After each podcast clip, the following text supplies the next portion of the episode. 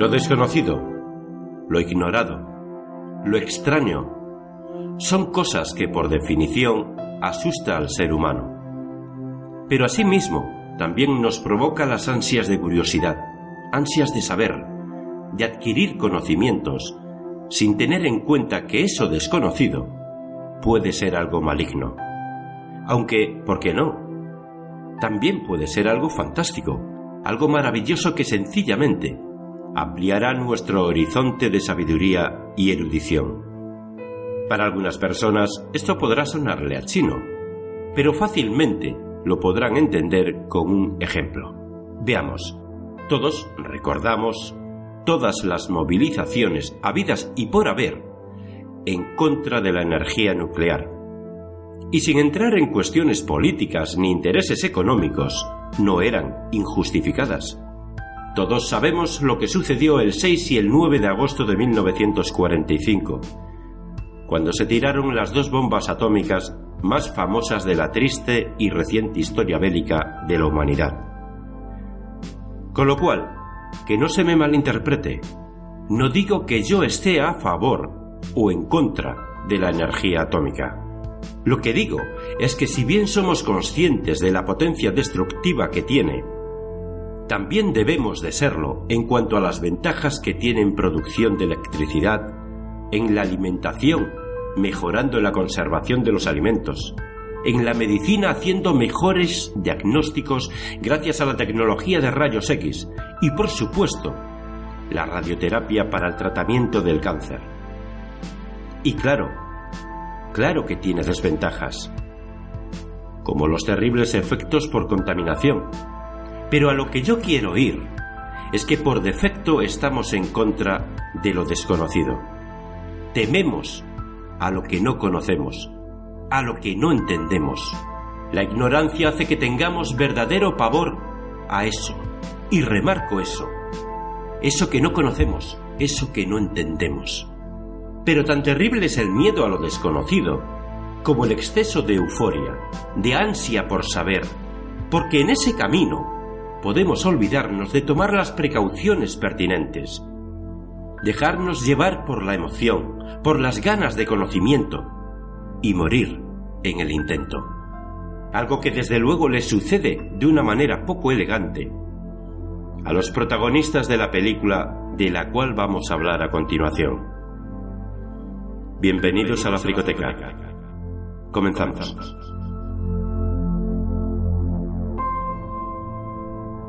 El sol se muere.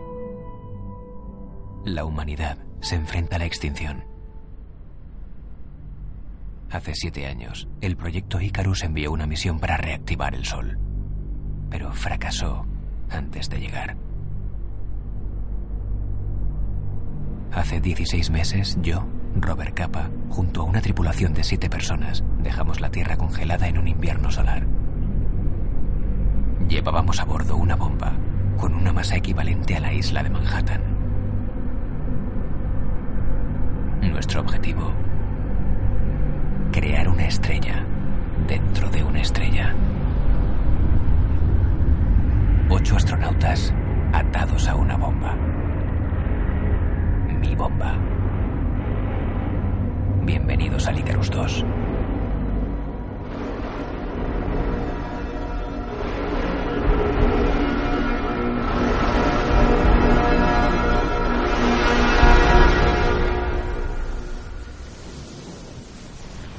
Muy buenas, querido Fricotote, y muy buenas a los oyentes de toda la podcastfera en general. Gracias por elegirnos para alimentar tu entretenimiento con una tertulia cinéfila de lo más peculiar. La tripulación de este podcast te da la bienvenida, una tripulación compuesta por un tipo duro que apaga estrellas a soplidos, el señor Lord Luis Incisus. Muy buenas, querido Fricotote, queridos Fricototes, muy buenas, querido y estimado Iñaki Sánchez. ¿Qué tal estamos? Con mucho calor y esta película además de esta película de la que vamos a hablar nos viene al pelo precisamente por esa sensación de calor vale ya lo ya lo vamos a ir viendo esa sensación de luz y de calor que emite el sol y que nos está por ejemplo a mí me está achicharrando tengo un moreno de carretera Luis que no te lo puedes ni imaginar bien bien mientras no tengas ese moreno camionero en fin Pues por ahí andan los tiros, ¿eh? De verdad, eso es horrible. A mí que me dé el sol, es algo que no soporto. En fin, eh, el que te habla en este momento es un servidor, Iñaki Sánchez, generador de agujeros negros y demagogo potencial entre mis muchas habilidades. Últimamente le estamos dando mucha caña a películas de ciencia ficción. No es para menos, es nuestro género favorito y hay muchas joyitas que merece la pena visionar. La perla de las combinaciones se da cuando uno de tus directores favoritos se decanta por hacer una película del género. Es el caso de la obra que nos ocupa, Sunshine, una película de 2007, cuyo director, Danny Boyle, alguien muy estimado en el podcast, sobre todo por parte mía, es conocido por no estancarse dentro del género, le gusta tocar muchos palos, todos los posibles, procura, ante todo, no repetirse. Sus películas, aunque comparten un estilo y una fotografía muy similar, siempre son diferentes. Ahora es el momento ideal para hacer algo muy necesario y muy útil para todos los oyentes que, que son de estos precavidos, y es encender nuestra alarma de spoilers. Aquí tienes el programa número 53 de La Fricoteca. Y a los amantes del cine en casa les dedicamos la sección que viene a continuación. Preparad papel y bolígrafo para apuntar todo lo que va a salir a la venta eh, durante este veranito. Lanzamientos en formato doméstico. Bueno, pues vamos a arrancar con estrenos de julio y de agosto de 2018. Primeramente, en julio, mes de calores, vamos a tener el día 4 unos cuantos estrenos jugosos. Sobre todo clásicos, pero primeramente vamos con una cosita un poquito más actual, que es Emitville, El despertar, una película que creo que es eh, directamente para incondicionales de esta saga, para los que ya han visto todas las anteriores, porque francamente Luis yo la he visto en el cine y no me ha aportado absolutamente nada. De hecho pensé que iba a ser hasta buena cuando vi el tráiler y me he llevado una decepción bastante gorda. a, ver, en teoría, Emitville, eh, la, la, gran Emitville fue la primera parte. Una historia muy interesante, y pero bueno, eh, bueno, han intentado aprovechar eh, el tirón y ya está. Hacía bastante que ya se había dejado de tocar esta saga.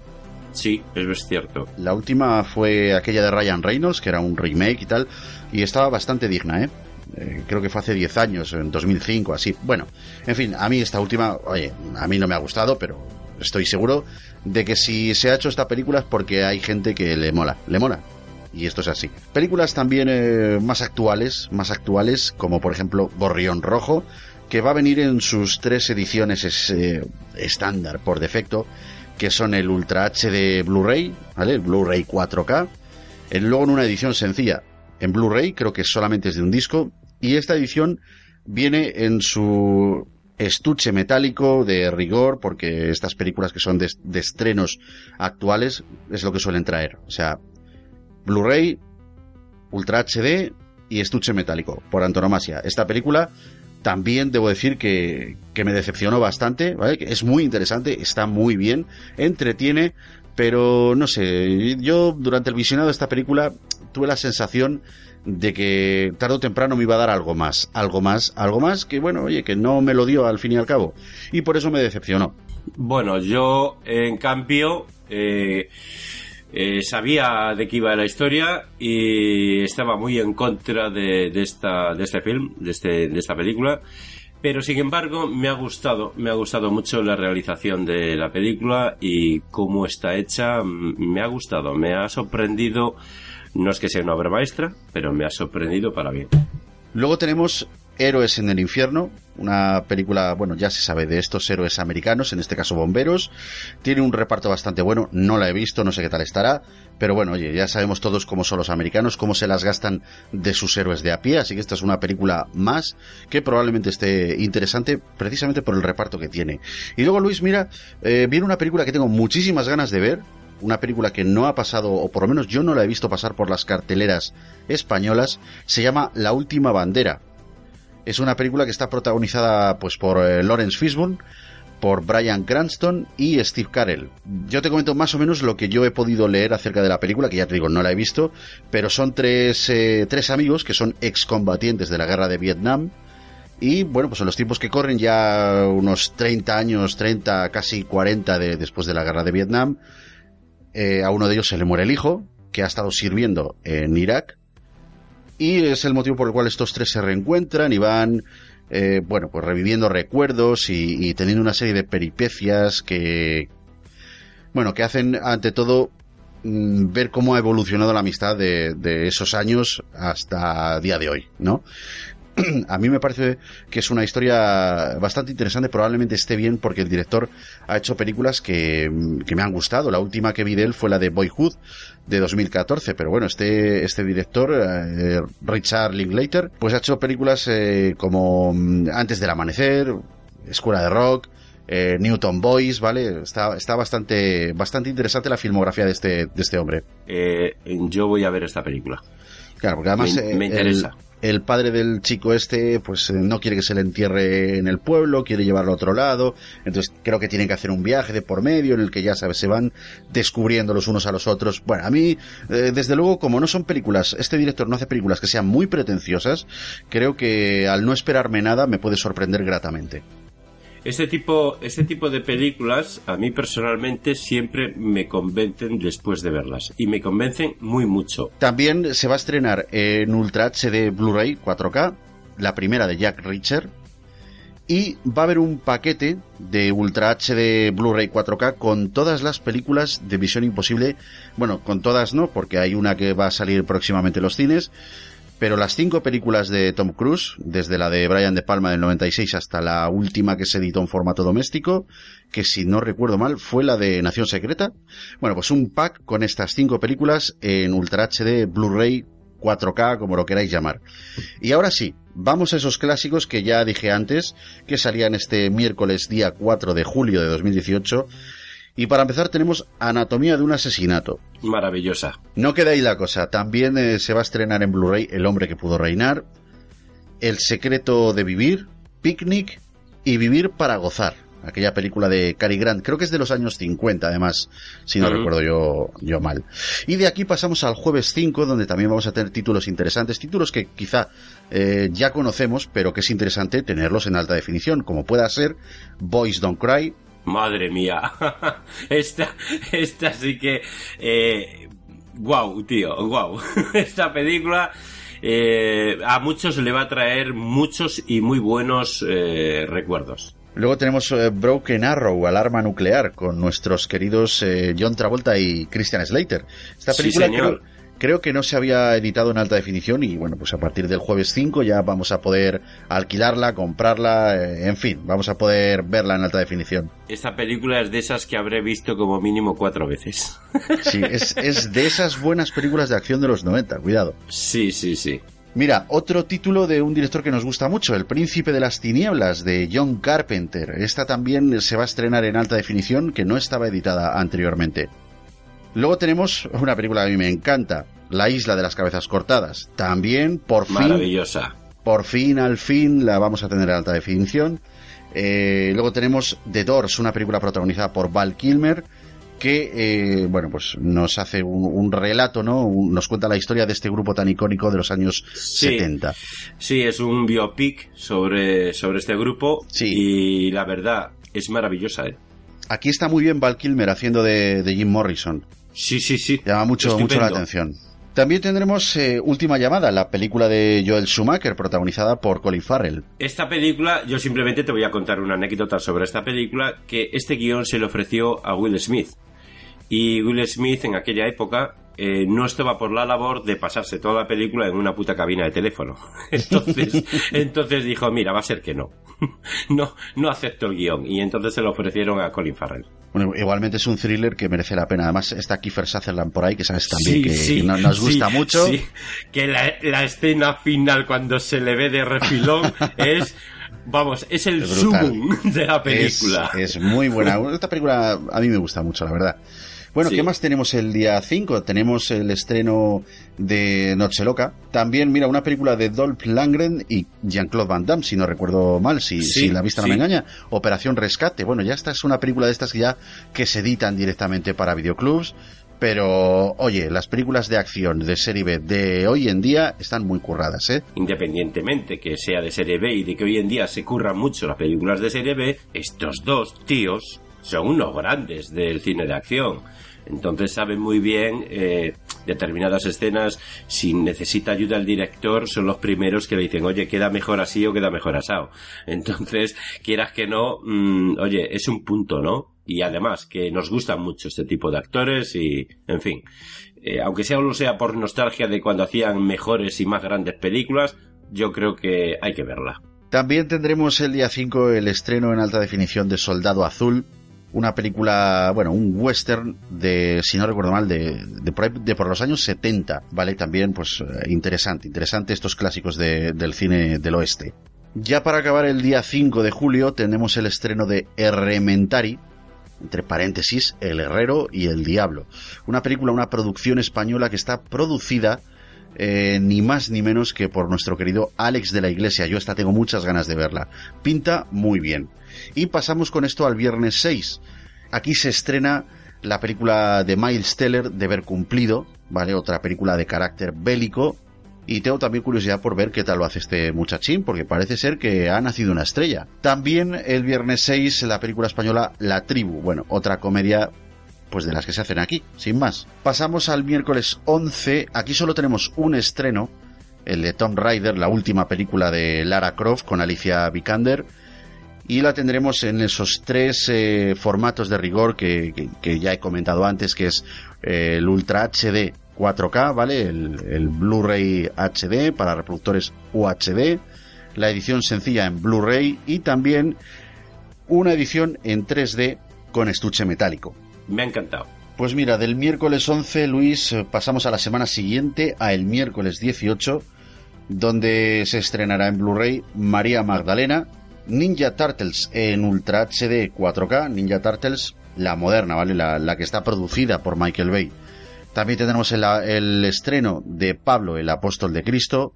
Y tendremos cuatro ediciones de Pacific Rim Insurrección. Estas ediciones, como ya imaginaréis, son Blu-ray sencillo, normal y corriente, edición sencilla.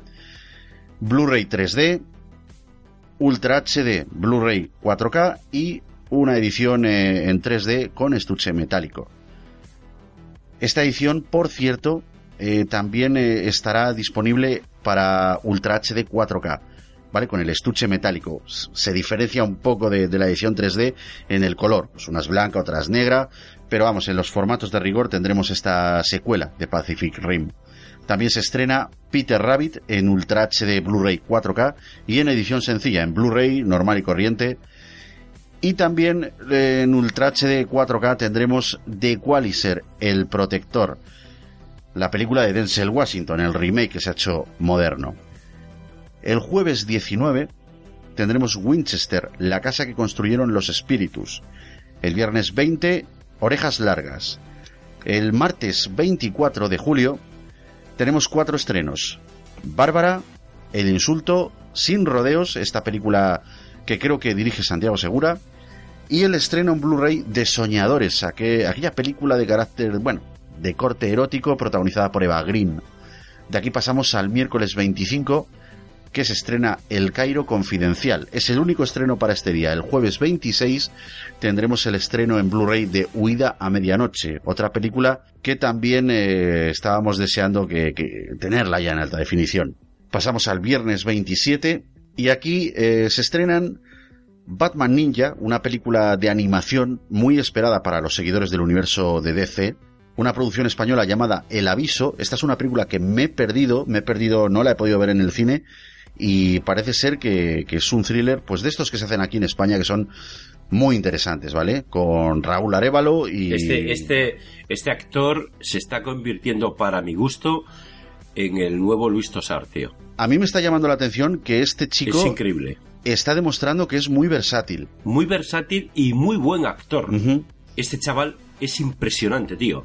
A mí me parece espectacular, tío. Estoy contigo, ya te digo, esta película me la perdí en el cine, al final no la fui a ver, oye, cosas de ahora mismo no recuerdo la circunstancia, pero mira, me quedé con ganas de verla en el cine. Sin embargo, en Blu-ray, cuando esta película se estrene, pues ahí tendrá mi visita al videoclub porque realmente creo que creo que puede ser muy interesante. Este tipo de producciones yo no le doy la espalda. Y aquí tenemos la joya, lo que para mí considero la joya la joya de la corona. La joya del mes de julio que es Ready Player One que me encantó de verdad. ¿Por qué? Sí, vale, por todos esos guiños y, todos esos easter eggs a la década de los 80 y tal. Vale, sí, por eso. Sí, coño, pero es que no es nada malo, es que me gustó por eso, porque, porque es que me encantó. La tendremos en Ultra HD Blu-ray 4K, en edición sencilla Blu-ray, en 3D y, en, y esa edición en 3D aparte la podremos adquirir también en, en, un estuche, en una caja metálica, ¿vale? En un Steelbook. O sea, tendremos ahí esas cuatro ediciones de Ready Player One, una película que, uff, eh, esta directamente me la compro. Esta no la ando alquilando, esta me la compraré y en 3D, porque no tuve ocasión de verla en 3D. En los cines de la localidad donde estoy, ya las películas en 3D ya, o sea, debe ser que rentan muy poco y, solamente la pude ver en 2D, pero estoy seguro de que en 3D merece la pena siendo Spielberg quien está detrás de la cámara.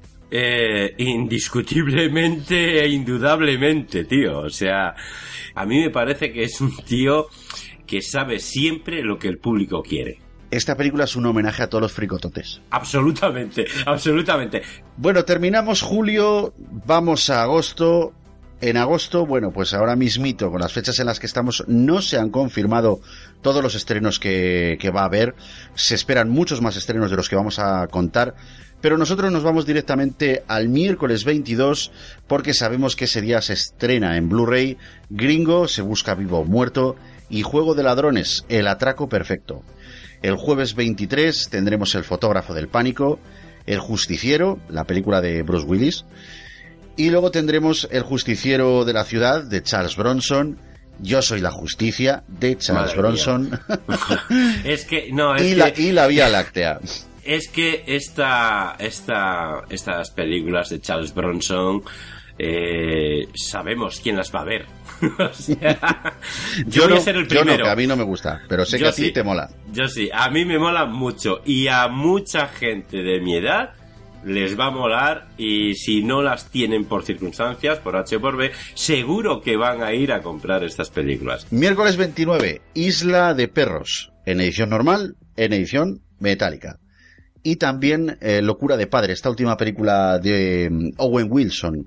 De aquí pasamos al viernes 31 con La Casa Torcida. Y luego, va a haber más estrenos, como he dicho antes, en el mes de agosto. Lo que pasa es que de momento no sabemos las fechas, no sabemos el día concreto en el que se va a estrenar Mi familia del norte, película francesa de Danny Boone, a mí no me gusta el cine francés, sin embargo, el cine que hace este director, este, este chavalín, es muy divertido, ¿vale? Así que eh, no la he visto, pero probablemente esta película esté muy bien. Yo recuerdo siempre de Danny Boom, recuerdo Bienvenidos al Norte, que es un parteculos de película, ¿eh? Y creo que esta última película está relacionada con Bienvenidos al Norte. Ahí lo dejo. Y luego también en agosto vamos a tener el estreno de Proyecto Rampage, de Dwayne Johnson, una película que creo que está basada en un videojuego, si no recuerdo mal, y va a salir va a salir en eh, una edición sencilla, en 2D, también la tendremos en 3D y en Ultra HD Blu-ray. Me atrevo a decir que esta película también saldrá con algún estuche en metálico, vamos, fijo, creo que sí, ¿eh? Tendremos eh, un pack con la trilogía Vengadores en ediciones, en sus ediciones sencillas, ¿vale? Nada de 3D y luego Vengadores Infinity War, que está, la están esperando muchos Marvelitas, va a salir en su edición sencilla en Blu-ray, en Blu-ray 3D y eh, en Blu-ray 3D con edición de estuche metálico. Esos son los estrenos de julio y agosto de 2018. Los estrenos de septiembre eh, los haremos en sucesivos programas porque después de este que estáis escuchando vamos a hacer tres programas especiales, como ya hemos vaticinado en, anteriores ocasiones, con una temática muy especial. Tres programas que eh, esperamos eh, no alargar mucho en el tiempo, es decir, la previsión es que cada 15 días tengáis el primero, el segundo y el tercero de este especial que vamos a hacer. Y luego ya, cuando hayamos terminado con esa temática, nos meteremos con los estrenos de septiembre, en fin, en esta sección que ya conocéis.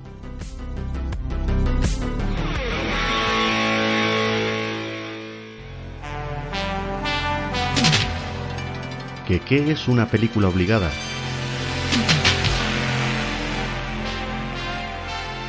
Hay películas que producen algo especial en nosotros que nos marca. Esas películas que tienen un lugar especial en nuestro corazón, arraigan en nuestro cerebro y al terminar de verlas sentimos que ha sido toda una experiencia, cuando representan algo más para nosotros que unos minutos de entretenimiento, cuando traspasan ese umbral y nos estremecen, nos hacen recordarlas con especial cariño, precisamente por emocionarnos u ofrecernos un espectáculo que nos toca el alma. Esas películas que traspasaron la pantalla y se grabaron en nuestro recuerdo, eso, querido amigo, son, películas, obligadas.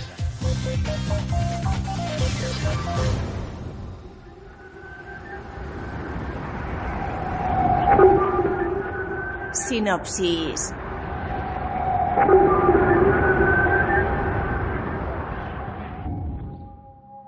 En un futuro cercano, el Sol está llegando al ocaso de su existencia y se apagará en pocos años. Una teoría indicó que lanzando una bomba nuclear del tamaño de la isla de Manhattan se podría reactivar. Así que se envió una nave llamada Icaros 1 a detonar una bomba, pero falló por razones desconocidas. Siete años después se manda otra nave, en este caso llamada Icarus II. Se le encomendó la misma misión, pero a diferencia de su predecesora, esta era la última oportunidad de salvar a la humanidad, pues la bomba fue construida con todo el material fisionable restante en la Tierra. Habiendo alcanzado ya buena parte de su camino, el Icarus II se topa con la baliza de emergencia de la Icarus 1. A partir de ese momento comienzan los problemas para la tripulación del Icarus 2, ya que el hecho de desviarse ligeramente del rumbo programado traerá consecuencias nefastas para poder concluir con éxito la misión. Las nuevas amenazas sembrarán el conflicto entre los tripulantes haciéndoles tomar duras decisiones que directamente les obligarán a elegir entre salvarse ellos mismos por el bien de la misión o sacrificarse por la humanidad. El sol se muere. La humanidad se enfrenta a la extinción. Hace 16 meses, yo, Robert Capa, junto a una tripulación de siete personas, dejamos la Tierra congelada en un invierno solar. Nuestra misión, reavivar el Sol antes de que sea demasiado tarde. Tenemos que dejar una carga explosiva en el centro del Sol. El Sol se está muriendo y si él se muere, nosotros también. Todo morirá. ¿Tienes miedo? No.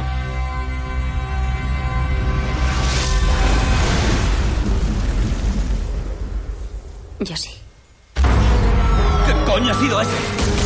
Daños en sistemas de soporte vital. ¡No! Vamos a morir aquí. No vamos a morir. ¡Capitán! Hay suficiente oxígeno para llegar al punto de entrega de la carga. Lo que no hay es suficiente como para que lleguemos todos. Necesitaríamos librarnos de dos más. Peligro. Vais a morir. Tenemos oxígeno para mantener a cuatro tripulantes. Afirmativo. Ya solo quedamos cuatro tripulantes. Negativo. Cinco tripulantes. ¿Quién es el quinto tripulante? Desconocido.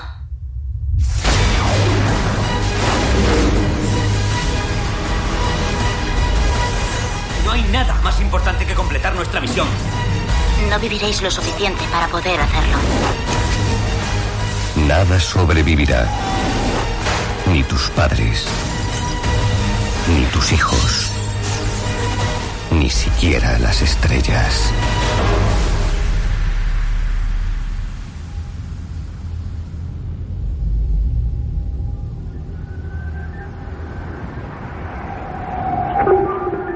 Personajes principales.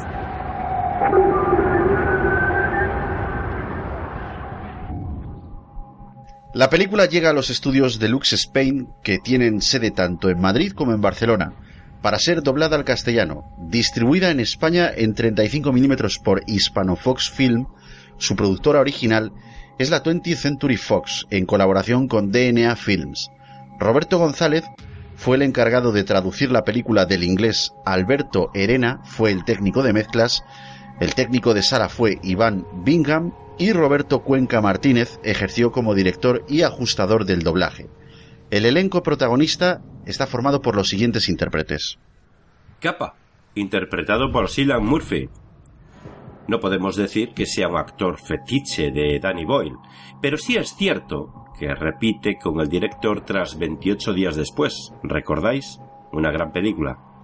El único a bordo capaz de manejar la bomba es quien nos introduce en la trama desde el primer momento con su voz en off. Pero no nos engañemos. Eso no significa que el narrador vaya a sobrevivir a la misión. En los primeros minutos de película podemos ver que, aunque diplomático, tiene un encaramiento con otro compañero debido a que acapara los últimos instantes que quedan a los tripulantes para comunicarse con sus familias. Este incidente marcará la relación entre ambos durante el resto de la misión. Fue el actor de doblaje David Robles quien le puso voz en esta película, su actor de doblaje habitual, que también le presta su voz en constantes ocasiones a Leonardo DiCaprio, Jared Paladecki, James Van Der Beek y también a Ethan Hawke. Recordad, la luz tarda ocho minutos en llegar desde el Sol a la Tierra. Así que sabréis que hemos tenido éxito unos ocho minutos después de haber depositado la bomba. Lo único que tendréis que hacer es buscar un ligero aumento del brillo en el cielo. Si una mañana os despertáis y hace un día particularmente hermoso, lo habremos logrado. Muy bien. Corto y cierro. Os veré en un par de años. El siguiente actor del cual vamos a hablar es Chris Evans, que interpretó a Mace. Este astronauta tiene una cualidad que difícilmente destaca entre cualquiera de sus compañeros, la capacidad para tomar decisiones lógicas y promoverlas con liderazgo y convicción. Algo que define muy bien a su personaje y da juego en la película, para que, unas veces, nos caiga mejor que otras. Creo que en esta película Chris Evans eh, se gana mucho al público con este personaje, porque no termina de ser el bueno, no termina de ser quizá el más cabrón, pero te mete en el bolsillo. Esto sí que es cierto, ¿eh? Déjame que te diga una cosa. Está claro todo lo que está moviendo Marvel, ¿no? Pero a mí me gusta ver a este tío en películas de verdad. Y que me perdonen todos, todos, todos los frikis y fricototes y fans de los Vengadores y todo esto, ¿vale?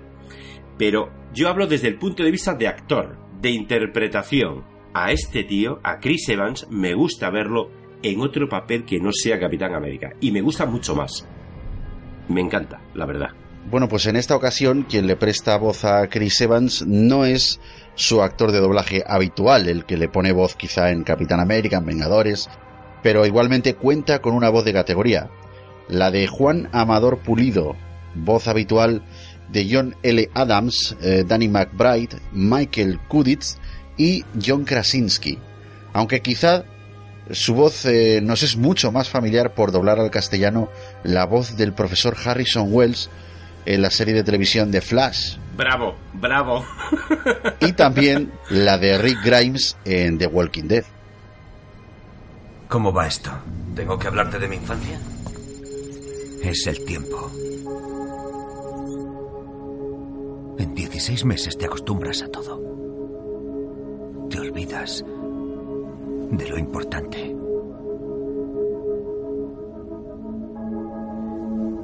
Sé que la he cagado.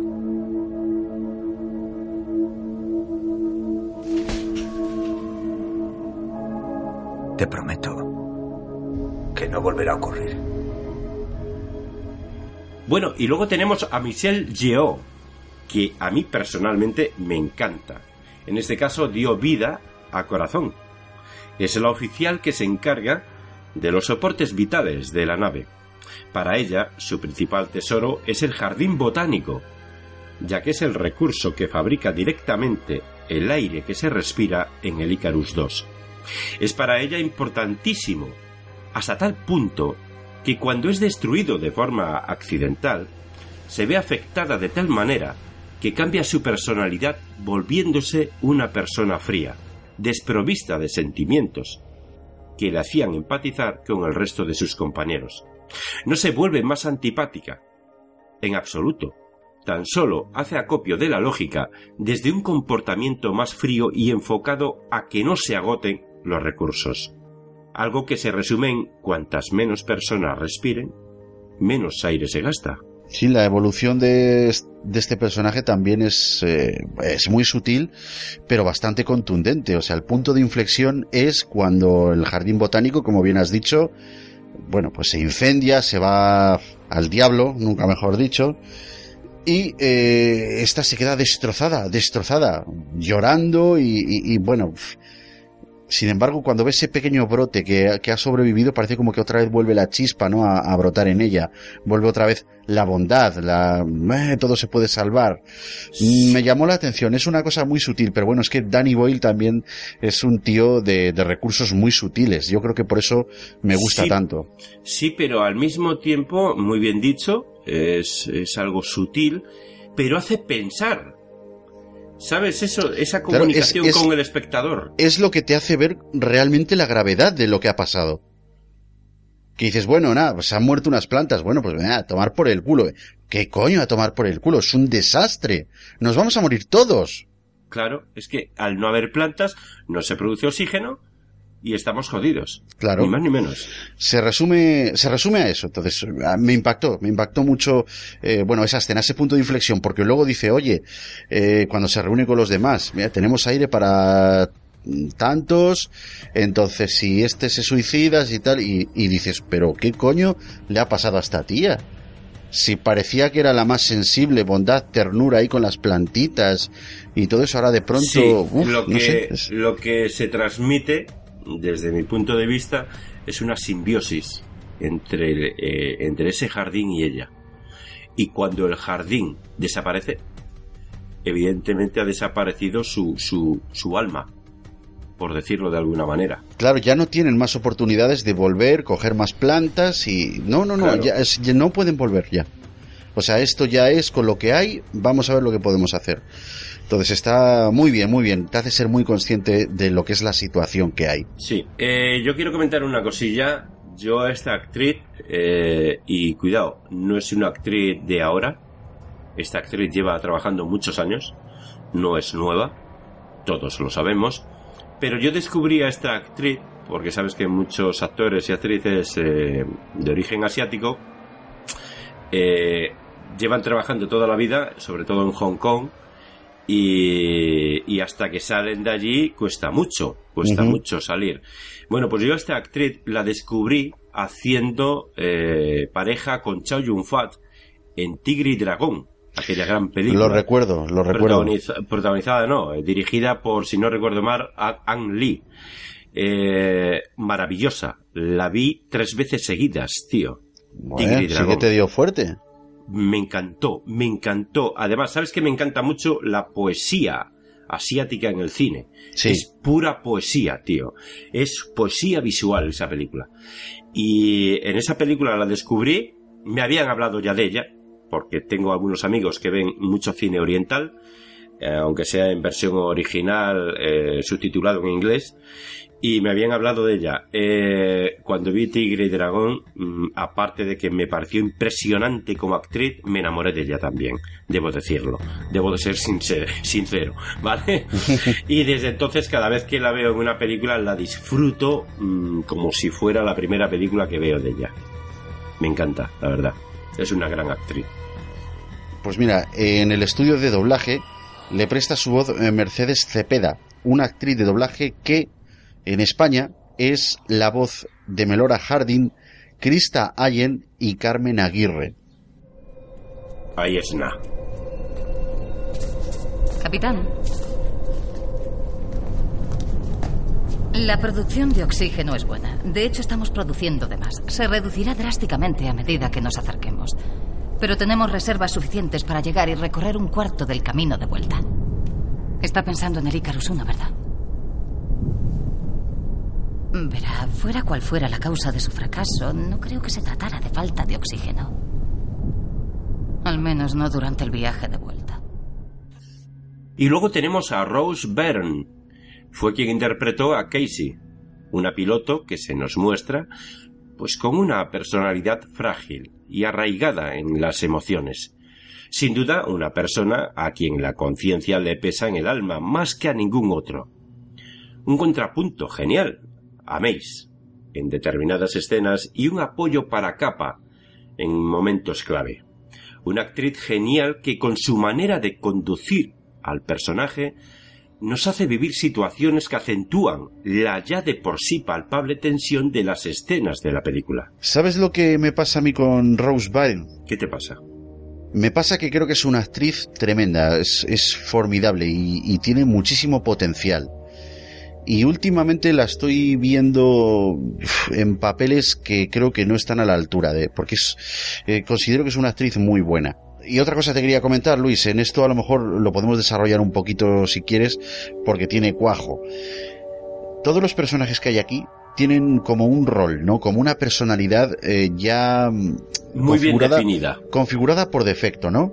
Hmm. Y yo creo que eso es lo que lleva a empatizar con el espectador, porque todos tenemos ante determinadas situaciones pues un carácter más recio, una personalidad a lo mejor más lógica, eh, otra un poquito más sentimental y, todo eso creo que está representado por los personajes de esta película. Uno es contrapunto del otro, uno es más recio, el otro más lógico, eh, el otro más sensible. Y en este caso, el personaje de Rose Byrne es, es la sensible del grupo, ¿no? Es la que no puede contener sus emociones y tal. Yo creo que eso está muy bien, es muy esencial que este personaje sobreviva casi casi hasta el final de la película para que el espectador, ¿vale? Su parte sensible, su parte eh, más emocional, llegue al final de la película. Y eso eh, es un punto muy grande, es, es, un punto clave, porque si a esto le añadimos la fragilidad moral eso que nos transmite la película, ¿no? Es que la, humanidad va a morir y, todo eso es muy esencial llevarlo hasta un punto, hasta un punto de vista no dramático, pero sí un poquito emocional. Y eso lo, conseguimos gracias a esta actriz. Es que, a ver, eh, de por sí tú ves eh, a esta actriz y transmite eso que Danny Boyle quiere que transmita. Lo transmite nada más con su cara. Ya lo está transmitiendo. Aparte luego, la interpretación que hace, los diálogos que hay escritos, su personalidad, que es otra cosa que, añadiendo a lo que tú ya has dicho, creo que están muy bien definidos los personajes. Creo que están muy bien definidos, cada uno tiene el rol muy bien definido. En mi opinión, creo que esta chica, esta actriz, este personaje, no la actriz, este personaje debe de llevar el peso de la humanidad en sí misma. Y eso es lo que hace todos esos contrapuntos. Y es lo que hace que mantiene al espectador ahí, en ese sitio, en ese punto exacto donde Danny Boyle quiere que esté. ¿Me entiendes? Cuando las cosas van mal, todos nos ponemos nerviosos, nos ponemos nerviosos, nos enfadamos, atacamos por el simple hecho de la, del, del instinto de supervivencia. Y ella, ella sigue manteniendo ese corazón intacto, esa, esa parte sensible de la humanidad, de que nos tenemos que apoyar, nos tenemos que ayudar, tenemos que conseguirlo, ¿sabes? Esa parte. Y yo creo que eso es clave, absolutamente clave para mantener al espectador donde quiero que esté. Me parece muy interesante. A mí también, sin duda, sin duda, un punto a favor. Y bueno, decir que es la actriz de doblaje Olga Velasco la que presta voz al personaje, voz habitual de Emily Blunt, Olga Kurilenko y Catherine Hay. Hola. ¿Un buen sueño? Déjame adivinar. La superficie del sol es mi único sueño. Cada vez que cierro los ojos siempre es el mismo. Tal vez. Quería decirte que creo que has tomado la decisión correcta. Ya, pero... Pero yo sí.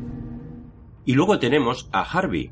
Fue interpretado por Troy Garrity, el oficial de comunicaciones de Ligarus II, que se verá en la situación de tomar el mando cuando pierdan al capitán Caneda. Un personaje que hasta cierto momento de la película nos parece sereno e incluso amigable Pero tras su carácter pasivo, se encuentra una persona de carne y hueso que se ve tan temeroso de morir como cualquiera. Por lo que quizá su capacitación como líder no sea del todo fructífera. La voz del personaje también nos resulta bastante familiar. Es la voz de Juan Logar Jr., una voz que hemos escuchado en boca de los actores Channing Tatum, Matthew Lillard, Justin Long o James McAvoy. La situación es la siguiente. Trey está sedado en el centro médico. El doctor Searle ha diagnosticado que puede ser un suicida en potencia. Ninguno de nosotros va a cuestionar dicho diagnóstico. Como segundo al mando, ahora soy el capitán del Icarus II. Gracias tanto a Caneda como a Capa, los escudos están intactos, al igual que la bomba. Pero el jardín de oxígeno está totalmente destrozado. Además, una gran cantidad de oxígeno se ha consumido durante el incendio. En nuestro estado actual, no hay suficiente oxígeno para llegar al punto donde hay que lanzar la bomba. Y luego tenemos a Cliff Curtis. Fue Shell, el psicólogo de a bordo, un hombre de carácter analítico, una cualidad muy característica de su profesión. Es quien se mantendrá sereno, quien no perderá los estribos ante cualquiera de las situaciones. Por momentos, veremos cómo su personaje siente fascinación por el sol. Le localizaremos casi siempre en la sala de observación, haciendo constantes pruebas con el filtro protector del Icarus, lugar donde el psicólogo parece haber encontrado su santuario. Me llama mucho la atención que, bueno, ya de por sí este hombre ya es oscuro de piel, pues con el filtro del Icarus se pone de un morenazo que lo, o sea, está más un, un moreno un moreno más grotesco que el que tengo yo ahora, ¿eh? Es, una pasada. ¡Morenazo! y este ¡Pero qué bueno está, hijo! este no es precisamente un moreno de carretera. Yo descubrí a este actor en la película Deep Rising, que hacía, hacía el papel de Mamuli, y era un mercenario que estaba, bueno, muy salido y tal, y te voy a decir que en esa película me parecía incluso gracioso. La siguiente película en la que yo vi a este actor, a Cliff Curtis, no sé si te acordarás de Guerreros de Antaño, una película que creo que es de 1994. Bueno, puede que me, puede que me equivoque, no, no sé ahora mismo de ¿Guerreros de Antaño o Guerreros del Sol? No, Guerreros de Antaño. Ajá. Y aquí hacía un papel, bueno, es una película que mm, tiene controversia por el tema de una familia que es descendiente de los antiguos maoríes y ah, en la época moderna, bueno, están intentando pues cómo reflejar eh, toda su personalidad, todo lo que conlleva su cultura para que no se pierda en la época moderna. Es un drama, un drama bastante fuerte, pero creo que es una película muy Mm, muy buena, muy recomendable para, para ver. Se puede analizar de muchas maneras, es, eh, es. A mí me gusta mucho esta película. Bueno, pues Cliff Curtis hace el papel, bueno, de hay una familia, ¿vale? Pues este es el tío. Y en esa película no voy a decir lo que hace, lo que deja de hacer, ni cómo, ni por qué. Pero bueno, es un personaje muy cabrón, un personaje muy ¿cómo te diría yo? Uh, muy despreciable y, la verdad es que le llegas a coger bastante manía. Y claro, yo por aquel entonces, por los 90, que es cuando yo vi estas películas, vi a este, a este hombre en un personaje eh, de una manera, luego de otra, y me impactó realmente, ves esa conciencia que tomas cuando ves a, un actor hacer un personaje y luego parece que sin querer tú no desvinculas al actor de su personaje y cuando lo ves en alguna revista o en alguna otra película dices, mira este cabrón, qué mal me cae. ¿Vale? Bueno, sí. claro. no, no, pues a mí me pasó con Cliff Curtis que, oye, durante mucho tiempo, cada vez que lo veía en alguna película, no me gustaba, decía, ¿y este qué coño hace aquí? Y este, ah, no me gusta nada. Bueno, la siguiente película en la que le vi fue en Daño Colateral con eh, Schwarzenegger. Ajá. Y un papel totalmente distinto, eh, hacía de villano, pero bueno, no, no era el, el, mismo cabrón que había visto en las películas anteriores. Un personaje un poquito más sereno, con una motivación, con unos objetivos.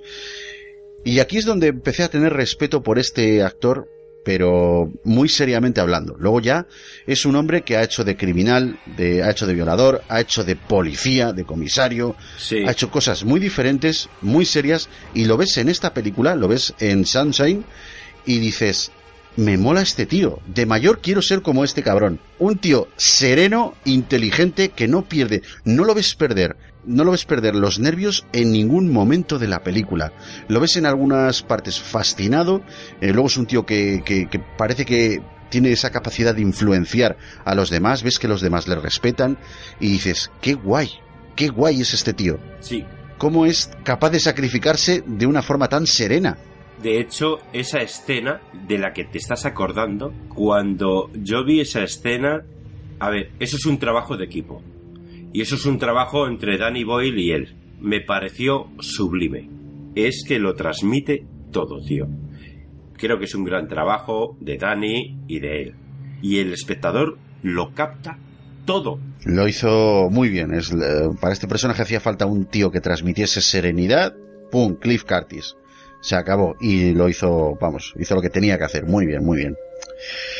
Bueno, eh, pues en esta ocasión la voz eh, de Cliff Curtis, la voz de este actor, es la de un tocayo de Lord Incisus, el señor Luis ¡Oh, yeah, baby!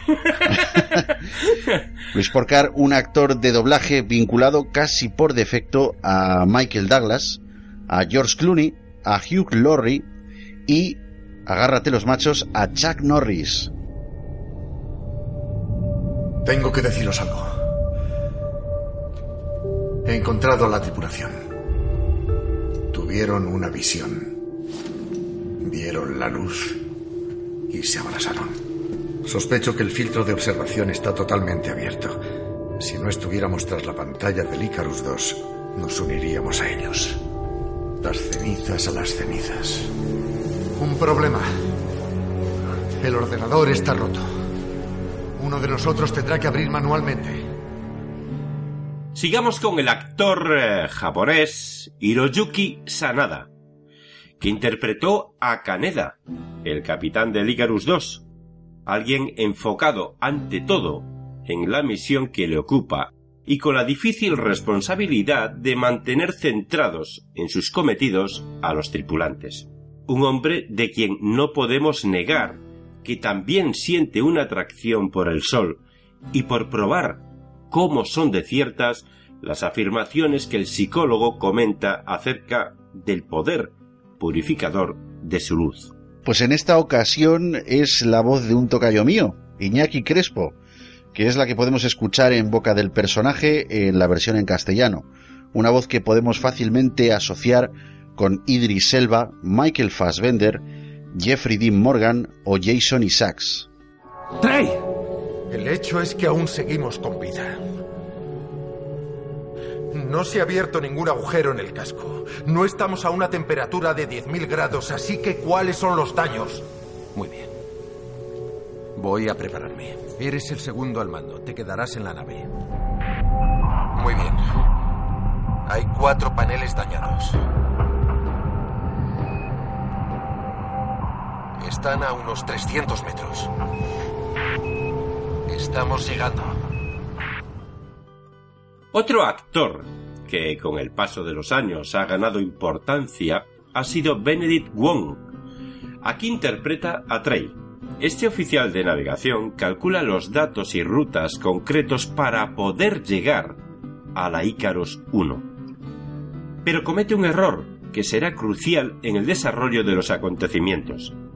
Se olvida de compensar el ángulo de inclinación del escudo. Ello provoca serios daños en la nave y la culpabilidad por lo ocurrido le llevará a soportar una gran carga emocional que terminará en unas consecuencias fatales. Este actor está irreconocible de cuando hizo esta película a cómo lo ves hoy en día, ¿eh? Eso es muy fuerte, tío. Madre mía, tío, ¿cómo está ese hombre de enorme? Madre mía. Menudo cambio. El personaje cuenta con una voz eh, muy reconocible dentro de la actualidad del doblaje en España, la de Claudio Serrano, un actor de doblaje que tiene asignado casi por completo al personaje de Batman en nuestro país y como consecuencia de ello ha prestado su voz a Christian Bale y Ben Affleck. Pero también hemos escuchado su voz en boca de Jason Priestley o Patrick Dempsey. Para cambiar la trayectoria he tenido que utilizar el control manual. Yo mismo he hecho los cálculos y los he repasado dos y tres veces. Estaban bien, así que he introducido las nuevas coordenadas y he puesto la nave en marcha. La trayectoria es buena, pero nuestro ángulo de aproximación al Sol ha cambiado en 1,1 grado. Tenía la cabeza llena de velocidades y de cálculos de combustible y un millón de cosas. ¡La he cagado! ¿Vale? La gente se equivoca, se estresa la caga. ¡La he cagado! Y quizá el personaje más misterioso y enigmático sea Pim Baker, quien estuvo interpretado por Mark Strong, el capitán de la fallida Icaros 1, que ha estado siete años solo en el espacio, vagando por la nave con el Sol como única compañía. La soledad y la paranoia han hecho mella en él, convirtiéndole en un psicópata que cree que cumple la voluntad de Dios, haciendo fracasar los intentos del hombre por reactivar la moribunda estrella. Con el cuerpo lleno de pústulas y quemaduras, el capitán Baker se encuentra desprovisto de raciocinio y se las ingenia para colarse en el Icarus II e intenta sabotear la misión. Otra grandiosa interpretación de Mark Strong que dispone eh, en esta película de una voz igualmente imponente, la de Pablo Adán, una voz que ha sido vinculada en España en más de una ocasión a Benicio del Toro, Dwayne Johnson y Sean Bean. Fue una serie de impactos en el cuadrante superior derecho de los escudos que, a las 17 horas, se había convertido en una pequeña tormenta de asteroides. Eran como una gota de agua, pero tenemos 19 agujeros y un impacto en el compartimento del motor. Necesitamos tres turnos alfa para arreglarlo. Hemos perdido un poco de oxígeno, nada serio. Vi la tormenta desde la sala de observación. Debo decir, base lunar, que ha sido. ha sido. precioso. Debo decir, base Es un magnífico eh, trabajo el que hace el actor de doblaje en, esta ocasión, porque el sonido de esta película es. Eh, es tremendo, es tremendo. Es impresionante. Y eso es lo que hacen en España los actores de doblaje. Es maravilloso escucharlos a todos ellos, actores y actrices, por aquello de que hay que matizar, ¿vale? Pero creo que se me entiende perfectamente.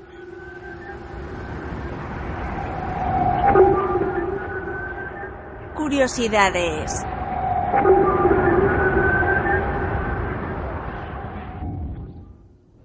Hemos llegado a las curiosidades. Poquitas, poquitas curiosidades han circulado sobre esta película. Pero esto, hay que decirlo, porque si no lo hacemos, los fricototes nos crujen. Hay varios intérpretes en el elenco de la película que forman parte del universo comiquero en el cine. Rose Byrne en el universo Fox Marvel, el de los X-Men y Deadpool, donde interpreta a Moira McTaggart. Dentro del mismo universo, el actor Hiroyuki Sanada no se libra de participar en las adaptaciones de los cómics a la gran pantalla. En 2013 se las vio con Lobezno, en Lobezno Inmortal, donde se metió en la piel del maestro espadachín Shingen. También Benedict Wong y Chris Evans, que están en el universo de Disney y Marvel, el de los Vengadores, como todos sabéis. Benedict Wong interpreta, valga la redundancia, a Wong el mago que ayuda al Doctor Strange en sus aventuras. Y todo el mundo sabe que Chris Evans interpreta al Capitán América. Pero lo que muchos han olvidado es que cuando Marvel pertenecía a la Columbia Tristar, Evans interpretó a la antorcha humana no una, sino dos veces. Michelle Yeoh interpreta a Aleta Ogord en Guardianes de la Galaxia, volumen 2, de 2017 Mark Strong también hace doblete, pero en el universo DC, donde interpretó a Siniestro en Green Lantern de 2011 y próximamente le veremos interpretar al Dr. Tadeusz Sivana otro villano del DC Universe en la película Shazam, que se espera su estreno para 2019.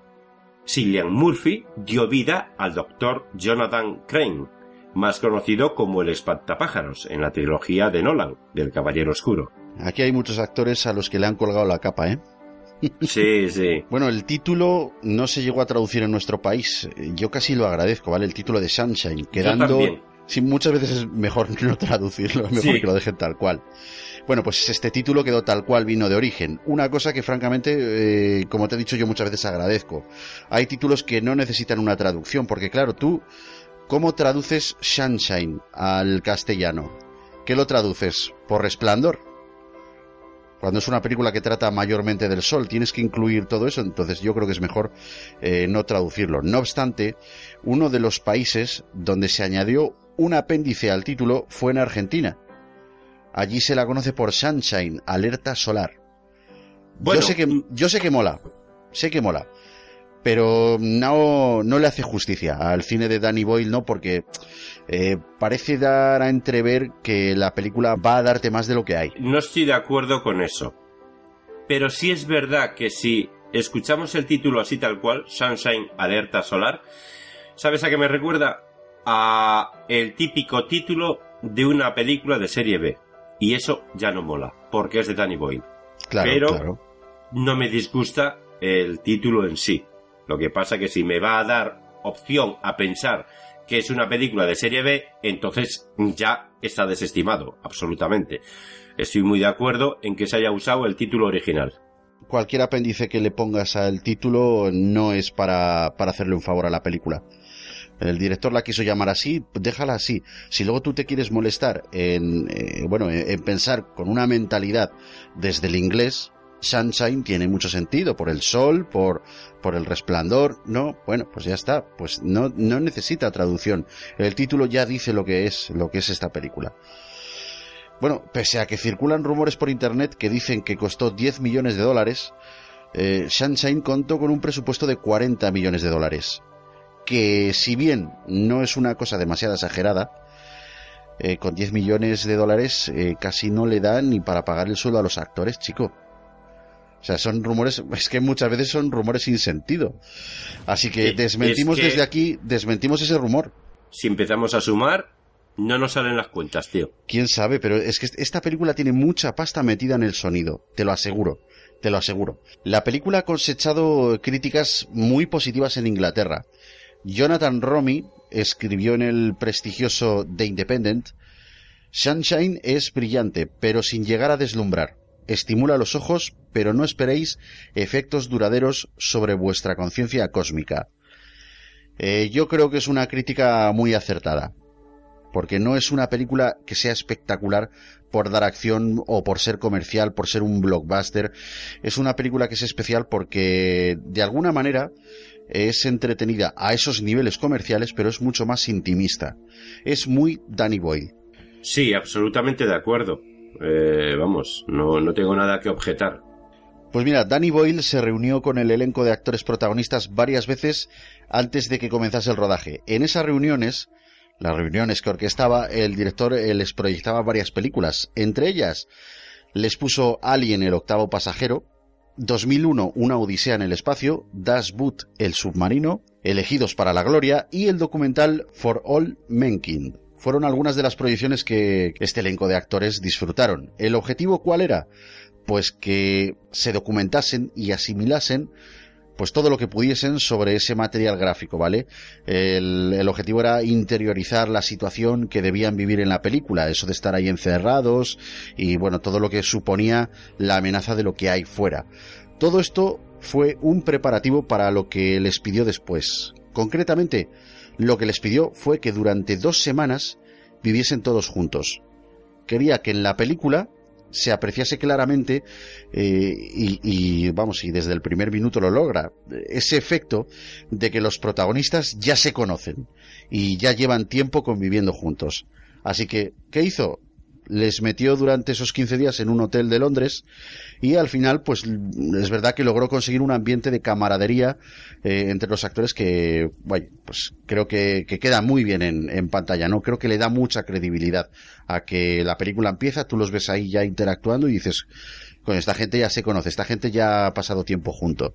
Pues sí, es cierto, porque además se supone que, que, no acaban de salir, es decir, se supone que llevan un tiempo navegando eh, por el espacio y, y eso se ve, se ve en pantalla. Y yo creo que consiguió, consiguió lo que pretendía. Durante la filmación fue Mark Strong quien ocupó la mayor parte de las horas del personal de maquillaje. Pues su personaje Pin Baker necesitaba un mínimo de cinco horas de trabajo cada vez que su personaje rodaba una escena. Es una pena que en pantalla no se pueda apreciar en todo su esplendor la labor de esos técnicos de maquillaje. Según cuenta el propio Danny Boyle, con esta película quiso rendir un homenaje que no han hecho otras películas ambientadas en el espacio. El hombre, desde su más primitiva forma, ha venerado al astro rey. Sin embargo, en Sunshine pretende hacer hincapié en lo importante que es para la humanidad.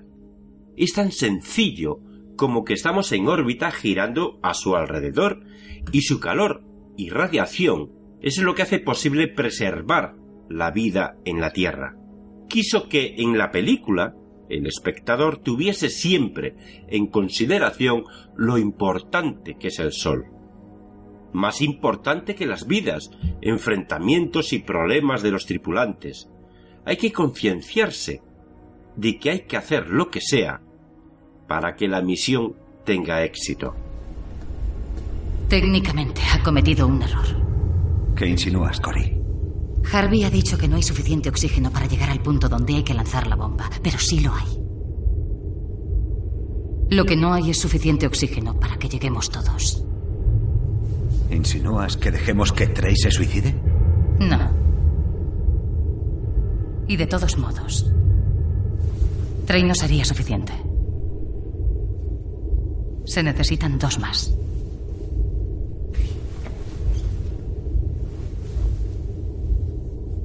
Tres de siete. Demasiados para echarlo a suerte. Icarus. Sí, capa. Analiza los datos biométricos de toda la tripulación y comprueba el consumo de oxígeno. Analizando. Toda la tripulación va a morir. Ya lo sabemos. Mientras vivamos lo suficiente como para lanzar la bomba, no habrá problemas. Capa, un aviso. No viviréis lo suficiente para poder hacerlo. Explícate. 12 horas antes la tripulación no podrá llevar a cabo tareas complicadas. 14 horas antes la tripulación no podrá llevar a cabo tareas sencillas. Os quedan 16 horas de vida y el viaje hasta el punto de lanzamiento es de 19 horas. No, es imposible. Corazón tiene razón. Tenemos oxígeno para mantener a cuatro tripulantes. Afirmativo. Cuatro podrían vivir con las reservas actuales. Trey está muerto. Ya solo quedamos cuatro tripulantes. Negativo. Afirmativo, Icarus. Solo cuatro. Mace, Casi, Corazón y yo. Cinco tripulantes. ¿Quién es el quinto tripulante? Desconocido. ¿Dónde está el quinto tripulante? En la sala de observación. Por supuesto, también tenía muy claro que las naves tomarían el nombre de Ícaro, un personaje de la mitología griega que junto a su padre Dédalo naufragó en una isla. Para salir de ella, construyen dos alas con plumas de pájaros y las pegan con cera caliente, una vez que los dos consiguen emprender el vuelo hacia Grecia, Ícaro se sintió tan atraído por el sol que decidió acercarse a él. A pesar de la advertencia de su padre, siguió batiendo las alas mientras se acercaba cada vez más al sol. Llegó a un punto en el que estuvo tan cerca que la cera de las alas se empezó a derretir. Las alas se deshicieron y cayeron al mar, donde murieron ahogados. Las naves de la película se llaman Icarus 1 e Icarus 2, aludiendo a esta historia. ya que, al igual que las naves, Ícaro quería llegar al Sol, y por la misma razón, el ordenador central de la nave también se llama Icarus. Hace 23 horas, mientras realizaba una comprobación rutinaria de los sistemas de comunicación. ¿Mientras escuchabas tu música espacial? Mientras escaneaba las frecuencias, oí una transmisión. Fue apareciendo a medida que nos adentrábamos en la cara oscura de Mercurio. El contenido en hierro del planeta actúa a modo de antena. Todavía hay muchas interferencias de fondo, pero la señal es lo bastante clara. Icarus, por favor, reproduce el archivo de audio 754-B. Sí, Harvey.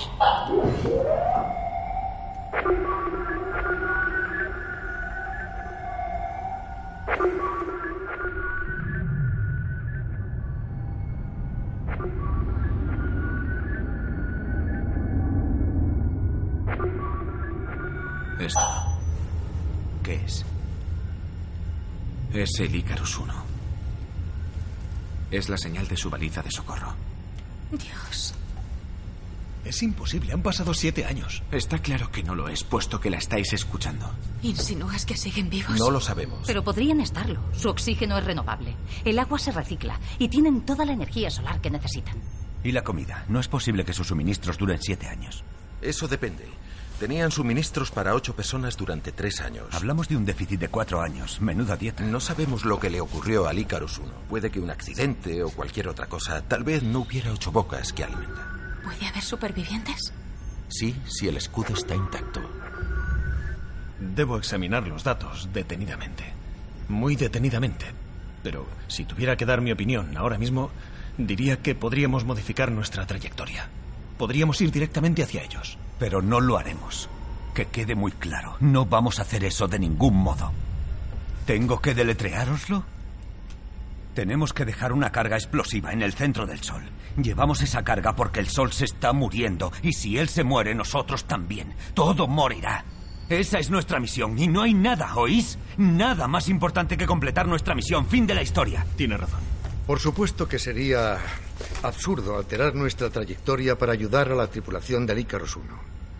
Aunque supiéramos que parte o incluso toda la tripulación siguiera con vida, sus vidas no tienen el menor valor si las comparamos con la importancia de nuestra misión, como las nuestras. Exacto. Sin embargo, hay algo a bordo del Icarus 1 que puede hacer que el desvío merezca la pena. Como has dicho, Mace, tenemos una carga que depositar, una carga en singular, pero todo lo que sabemos de la efectividad de esa carga es puramente teórico. En otras palabras, no sabemos si funcionará. Pero lo que sí sabemos es lo siguiente.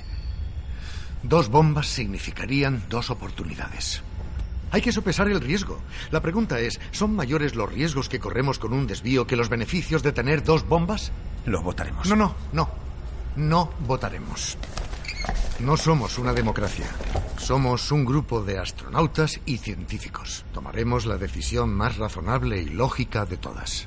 ¿La que has sugerido tú? La que sugiera la persona más cualificada para saber la complejidad de la colocación de la bomba. Nuestro físico. Hemos extraído todos los materiales fisibles de la Tierra para fabricar esta bomba. No se podrá construir otra. La que llevamos es nuestra última oportunidad. Nuestra última y mejor esperanza. Searle tiene razón. Dos esperanzas mejor que una.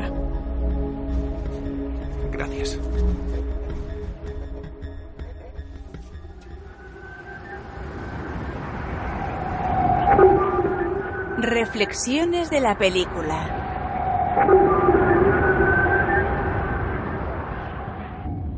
De entre los personajes que hay en esta película es fácil empatizar con uno u otro en mayor o menor medida.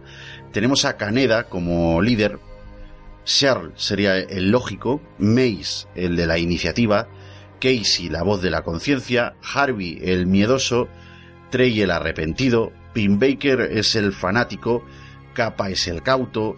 Esto es un poquito lo que, lo que te estaba comentando antes cuando hablábamos de los personajes, Luis.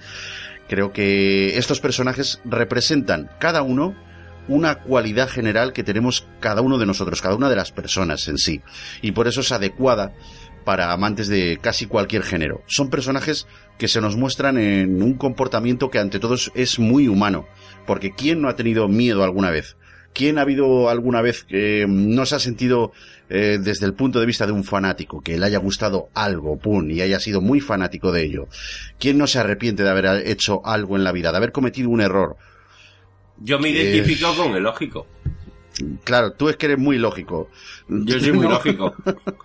Yo soy muy lógico. A mí me dicen 2 más 2 y le digo 4. O sea, yo soy de una lógica sí, sí, aplastante. eso es, es, impepinable, amigo. Pero bueno, lo que quiero decir es que está muy bien llevado el, lo que es el desarrollo de cada personaje. Ya, aparte de la elección de cada actor, que coño, que está muy bien, pero se supone que un actor cuando es bueno sabe hacer de todo. Sin embargo, tienes a estos personajes que representan todas estas cualidades encerradas en un bote, ahí a la deriva, en el, bueno, a la deriva no, pero ahí en el espacio, y cada uno está utilizando su fuerte o, su cualidad, ¿vale? Que le diferencia de los demás, pues para asumir ciertas situaciones. Y ahí es donde se ve, pues, eh, ni más ni menos que lo que pasa en la película. Simplemente estas películas de grupo, Luis, me parece que están muy bien, que están muy bien escogidos los roles de cada uno. Eso creo que es un punto fuerte. Sin embargo, Luis, eh, ¿tú qué consideras que, pueda ser un punto fuerte en esta película? Siempre lo digo, y hoy no va a ser menos. Es un guion muy elaborado, pero sin embargo creo que el punto fuerte son los actores. Date cuenta que esto podría, con efectos de luz y sonido, podría representarse en una obra de teatro. Y los actores son los protagonistas. El protagonista principal es el problema que tenemos del Sol. Pero en realidad, el protagonista principal son las relaciones personales. Eso, ahí es donde llega con todo eso que hizo de reunirlos durante 15 días en un hotel, conviviendo juntos, comiendo juntos, desayunando juntos, cenando juntos y divirtiéndose juntos. Consigue lo que quiere, pero gracias a esos maravillosos actores. Creo que ese es el punto fuerte de la película. Estoy muy de acuerdo contigo. O sea, estás ratificando lo que, lo que acabamos de, hablar. Sí, pero sí, es que es verdad. Supuesto. Me parece muy interesante eso que has dicho de que se podría llevar a cabo esta historia eh, quizá en, una obra de teatro, ¿no? Con efectos de sonido y de iluminación y tal.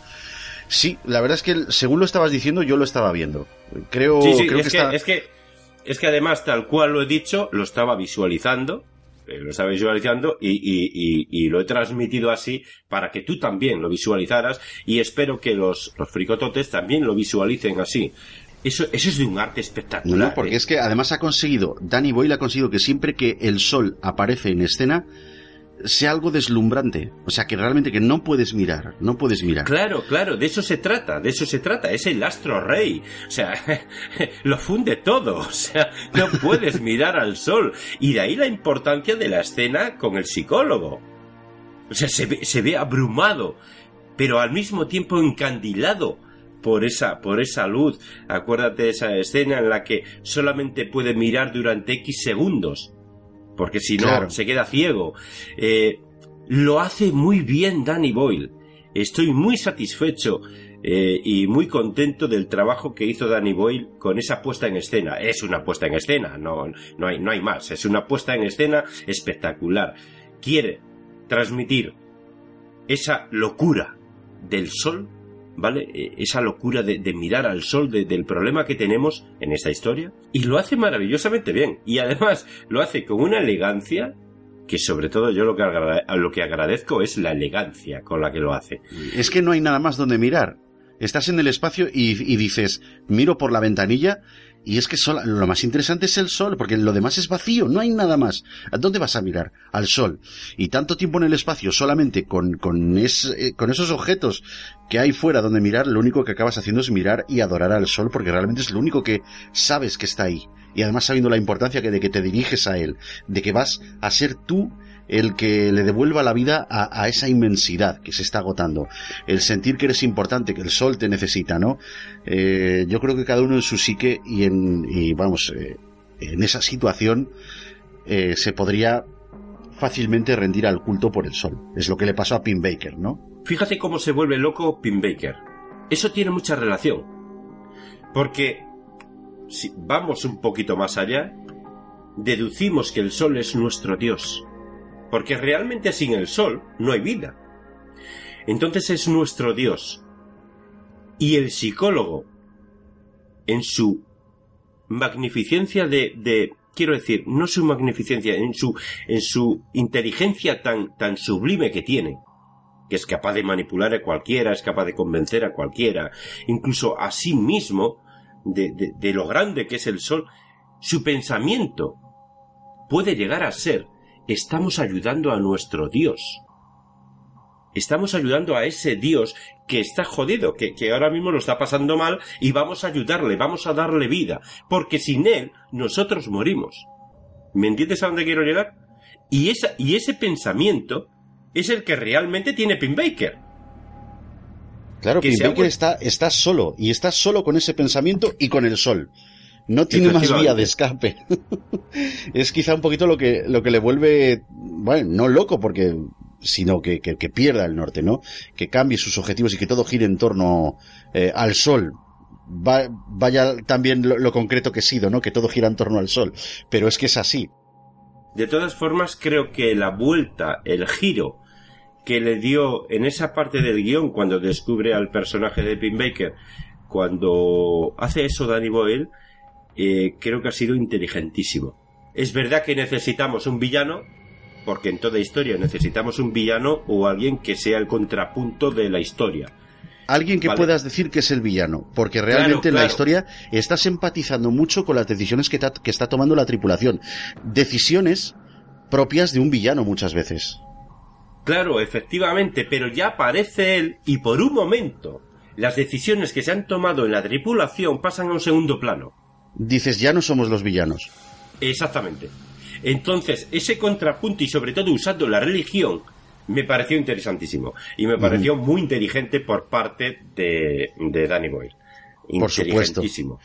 Yo quiero hacer hincapié, Luis, si me lo permites, en el tema como amante de, del cine, por supuesto, y también, como no, eh, lo sabes de sobra, del cine en casa, eh, amante de la imagen y amante del sonido, eh, esto de representar al sol de esa manera, hacer que el sol inunde toda la pantalla. Yo, en, en, precisamente en mi pantalla, cuando veo esta película, en mi maravilloso Blu-ray, porque esta película es para verla en, en alta definición, por supuesto, como mínimo, cada vez que mmm, la pantalla se pone en blanco, cada vez que sale el sol, es que es totalmente espectacular. Es una pasada.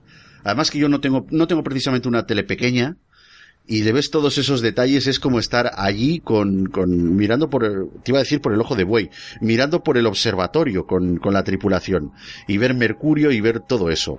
Lo que te quiero decir es que para mí el punto más fuerte y más poderoso que ofrece Sunshine, aparte de todo eso que hemos estado comentando, de los actores, los roles, es la fotografía. Hay que prestar mucha atención a esa fotografía, porque esa fotografía es una pasada. Esa fotografía te mete una idea en la cabeza de lo que está pasando, de lo que están viviendo. Y sobre todo cuando tienen eh, lugar esas escenas del desastre y todo eso, es espectacular. Es solo alguien muy bueno es capaz de representar eso en la pantalla, porque realmente no sabemos cómo podía ser. No solo de lo que es eh, concerniente a planos del sol se refiere, me refiero a todo en general, ¿vale? Todo, todo lo que tiene que ver con el sol y con, y con lo que ha hecho. El cuerpo de Pim Baker, que está, siempre lo hemos difuminado, o, o siempre lo vemos en penumbra, ¿vale?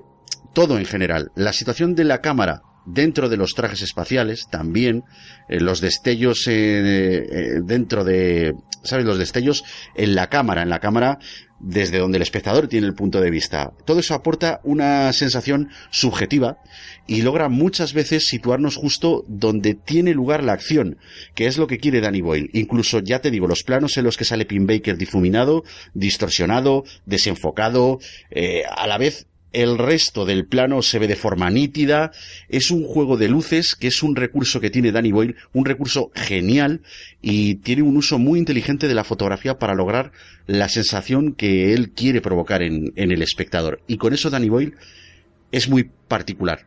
De hecho, yo quiero provocar un poquito, un poquito a los fricototes. Y el que haya visto la película, que la vuelva a ver. Y el que no la haya visto, pues que la vea. Y que se fije en esa escena de la cual tú estabas hablando, estabas hablando de varias, pero hay una escena que yo creo que es clave. y fíjate, dependiendo con la pantalla que vean la película, le va a impresionar más o menos. Si la ve con una pantalla de ordenador, probablemente le impresione menos. Pero si la ve con una pantalla como la que tú tienes, que si no recuerdo mal es una 4K impresionante, van a flipar en colores. Porque hay esa escena en la que el psicólogo está mirando al sol y de repente se ve el sol que yo tuve la sensación de que me molestaba el sol, tío. Claro, eso es lo que yo te estaba intentando explicar. Y eso, y eso, y eso es impresionante, tío. O sea, eso es decir, Danny Boy, te has pasado, tío. te has pasado. has conseguido en una película, has conseguido que sienta que me molesta el sol, tío. Y cuidado, señores, yo, bueno, por desgracia no, porque es mi elección yo no tengo eh, televisión porque no veo la tele. ¿Vale? Y mi elección ahora mismo es simplemente verla por ordenador las películas. Bueno, pero tienes un ordenador con una pantallita 1080 muy curiosa, sí, ¿eh? tengo. al fin y al cabo es. Efectivamente. Pero aún así que no es una super tele, una pantalla super super, me molestaba el sol de la película, tío. y eso es maravilloso. Ha conseguido lo que quería sabe muy bien lo que quiere ese director, tío. Y lo, y lo, y lo hace muy bien. Danny Boyle es, buenísimo, es lo que te trataba de, decir, es que el sol es como el personaje principal de todo es, de toda la historia, ¿no? Sí, sí, claro, claro, ¿no? Danny Boyle mola mucho.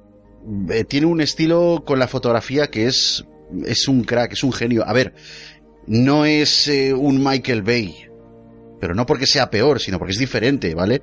Lo espectacular de su cine es que logra hacer representaciones muy crudas, muy creíbles de guiones que si simplemente eh, te los cuentan como una historia, estás escuchando una historia, ¿no?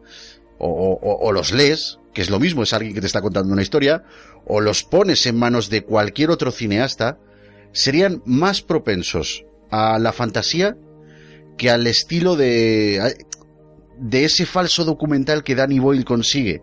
Eh, e-, ese estilo que ya marcó en la primera de Trainspotting. Bueno, y en la segunda también, ¿vale? Y ese estilo lo ha ido arrastrando a lo largo de su filmografía. Y cuidado, que mm, no fue su primera película, pero sí que fue la primera en la que ya se pudo ver este, este estilo visual, ¿no? Por lo menos es la primera película que yo vi de este director. Por eso te la menciono, Trainspotting. Y supongo que estarás de acuerdo conmigo, Luis, en que también es un director que sabe muy bien exprimir mm, los recursos, los actores, el equipo técnico. Bueno, eso es, eso es el todo, el todo de esa película. bueno, yo creo que ya hace dos o tres años, ¿no? Que grabamos el programa este de 28 días después. Eh, bueno, yo te digo lo que, lo que te dije entonces de Danny Boyle. A mí hay un estilo que no me gusta nada que lo sabes de sobra, te lo he comentado más de una ocasión, fuera de, micro, bueno, efectivamente, tú me conoces. El Parkinson. Eso del el phone footage, sí, lo detesto. Eso, ¿sabes? El metraje encontrado, el, Bueno, pues Danny Boyle utilizó esa técnica para muchas de las secuencias de 28 días después y consiguió que a mí me encantase la película. ¿Eso tiene mérito o no tiene mérito? Hombre, conociéndote como te conozco, tiene mucho, mucho que te cagas, Nen. Muchísimo, muchísimo. Icarus. Sí, doctor Searle. Por favor, reconfigure el filtro de la sala de observación. Aumentar o disminuir, doctor Searle. Disminuir. Oh, vaya. ¿cuánto falta para el brillo total? A esta distancia de 58 millones de kilómetros, está observando el Sol a un 2% de su brillo total. ¿2%? ¿Puedes mostrarme un 4%? El 4% provocaría un daño irreversible a sus retinas. Pero podría observarlo al 3,1% de su brillo durante un periodo no superior a 30 segundos. Bien, Icarus. Reconfiguraré el filtro al 3,1%.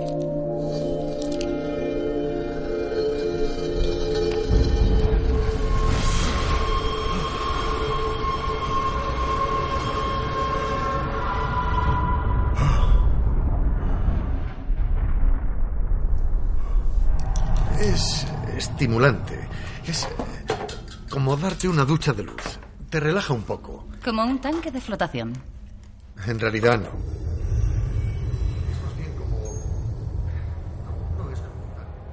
Bueno, ya hemos hablado de los puntos fuertes y ahora los puntos débiles. Luis, ¿qué, ¿cuáles son los puntos débiles de esta película? Sé que me vas a sacar unos cuantos. Bueno, mira, los puntos débiles y chicos, de verdad, puede parecer que me llevo la contraria a mí mismo, pero es que os voy a, matizar, las dos cosas, ¿vale? Por una parte, Danny Boyle es un gran director de cine y ha conseguido captar para esta película a unos grandes actores, pero sin embargo, sin embargo, para mí es una historia repetitiva. Tenemos Solaris, protagonizada por Josh Clooney, tenemos Perdidos en el Espacio, por Gary Oldman. Estamos viendo la misma historia contada de diferente manera. Y eso para mí es un punto débil. Un punto flojo. Un punto que ya hemos visto de qué va esto. Eh, no puedo evitar eh, tener en la cabeza Horizonte Final, una nave que está abandonada, que van allí, que Por parece ejemplo, que no hay nadie, se me ha que tal. olvidado comentarlo y que hicimos un programa fantástico, por cierto, sobre Horizonte Final, que, bueno, los que no lo hayáis escuchado, pues podéis escucharlo, y, y eso es lo que tú ibas a decir, o sea, mm, bueno, Sí, bueno, yo, yo veo ahí esa, no alusión, pero bueno, sí que es un recurso que también ya hemos visto en otra película. Pero bueno, sin embargo, lo de Solaris es una paranoia espacial que tienen eh, y que no tiene nada que ver con el Sol. Aquí, bueno, yo no estoy muy de acuerdo contigo porque aquí los veo que, que sí, el rollo es sobrevivir y la paranoia es otra. La paranoia ya no entra en conflicto con el tiempo y el espacio, por lo menos no durante la mayor parte de la película. Pero bueno, oye, es que, claro, yo estoy hablando desde un punto de vista, a mí me encanta la película, a ti quizá te gusta un poquito menos. Pero bueno, sí que es verdad, admito que hay puntos débiles en, en la película. Un punto débil de Sunshine es quizá que no podemos evitar durante la película, pues esa sensación en la que estás esperando que de pronto suceda algo espectacular, ¿no? Algo en plan épico, algo en plan Independence Day. Sobre todo, pues mm, para quien no esté familiarizado con el estilo visual y narrativo de- del director, puede decir, coño, aquí va el sol, una nave espacial, el espacio, ya has visto que los efectos especiales están chachis, dices, aquí va a pasar algo brutal. Pero sí que es verdad que no me cuadraría a mí. No tiene cabida dentro del estilo de Danny Boyle. Y sin embargo, los efectos visuales que hay, junto con la fotografía, el sonido, es que qué sonido tiene, amigo. Eh, el aporte de la banda sonora de John Murphy, que es que eso es una simbiosis entre Boyle y Murphy, que logra con creces que la película sea espectacular, que te cale, mm, desde, desde muchos puntos de vista, menos desde el punto de vista comercial porque busca desligarse de todo eso.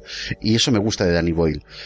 Por buscar alguna pega a una película que prácticamente no tiene carencias desde mi punto de vista, ya lo digo, esto lo recalco desde mi punto de vista, pero diré que siempre me hubiese gustado, siendo esta una película de Danny Boyle, que hubiese contado de nuevo con Robert Carlyle en el Dios, reparto, porque la es que madre es- que te parió.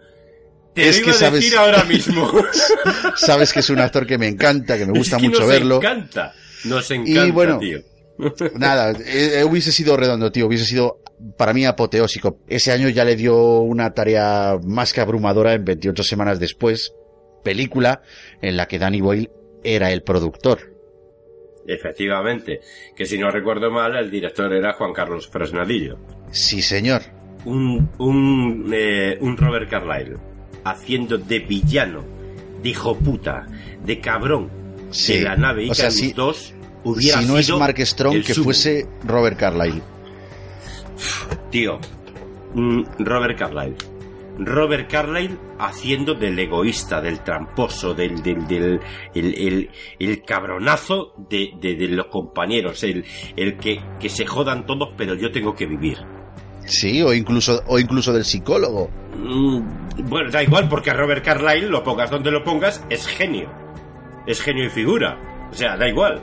Pero, pero me encanta ver a Robert Carlyle haciendo de, mm, de malvado o pseudo malvado. Me encanta.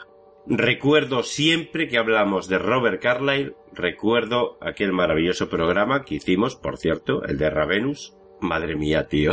Es que, es que ese actor, ese actor ha nacido actor, tío. Es que es, que es tremendo. Es, una delicia. ¿Sabes con quién comparo? Que vale, que sí, que ya lo sé, chicos. Eh, las comparaciones son odiosas. Pero me pones a un lado, a la izquierda, a Robert Carlyle, a la derecha, a Christoph Waltz chico. Esto puede ser una pasada. Sí, sí. Eh, toma mi dinero. sí, toma, toma. A ver, ¿cuánto quieres? Toma, toma, todo, todo para vosotros, cabrones. De verdad, es, es una delicia ver las interpretaciones que hacen ambos dos actores, ¿no? Pero bueno, estábamos hablando sobre Carlyle.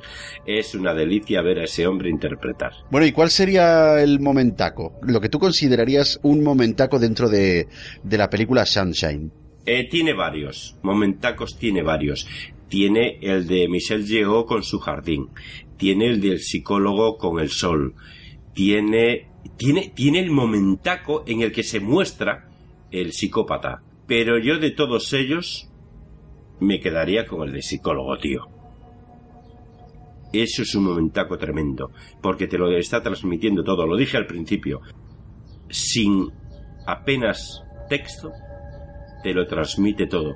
Cuando la cámara se fija sobre él, que estáis sentado disfrutando como un niño pequeño con un juguete super guay y está disfrutando del sol, madre mía, te lo está diciendo todo. Todo. Es espectacular. Para mí ese sería un, muy gran momentaco.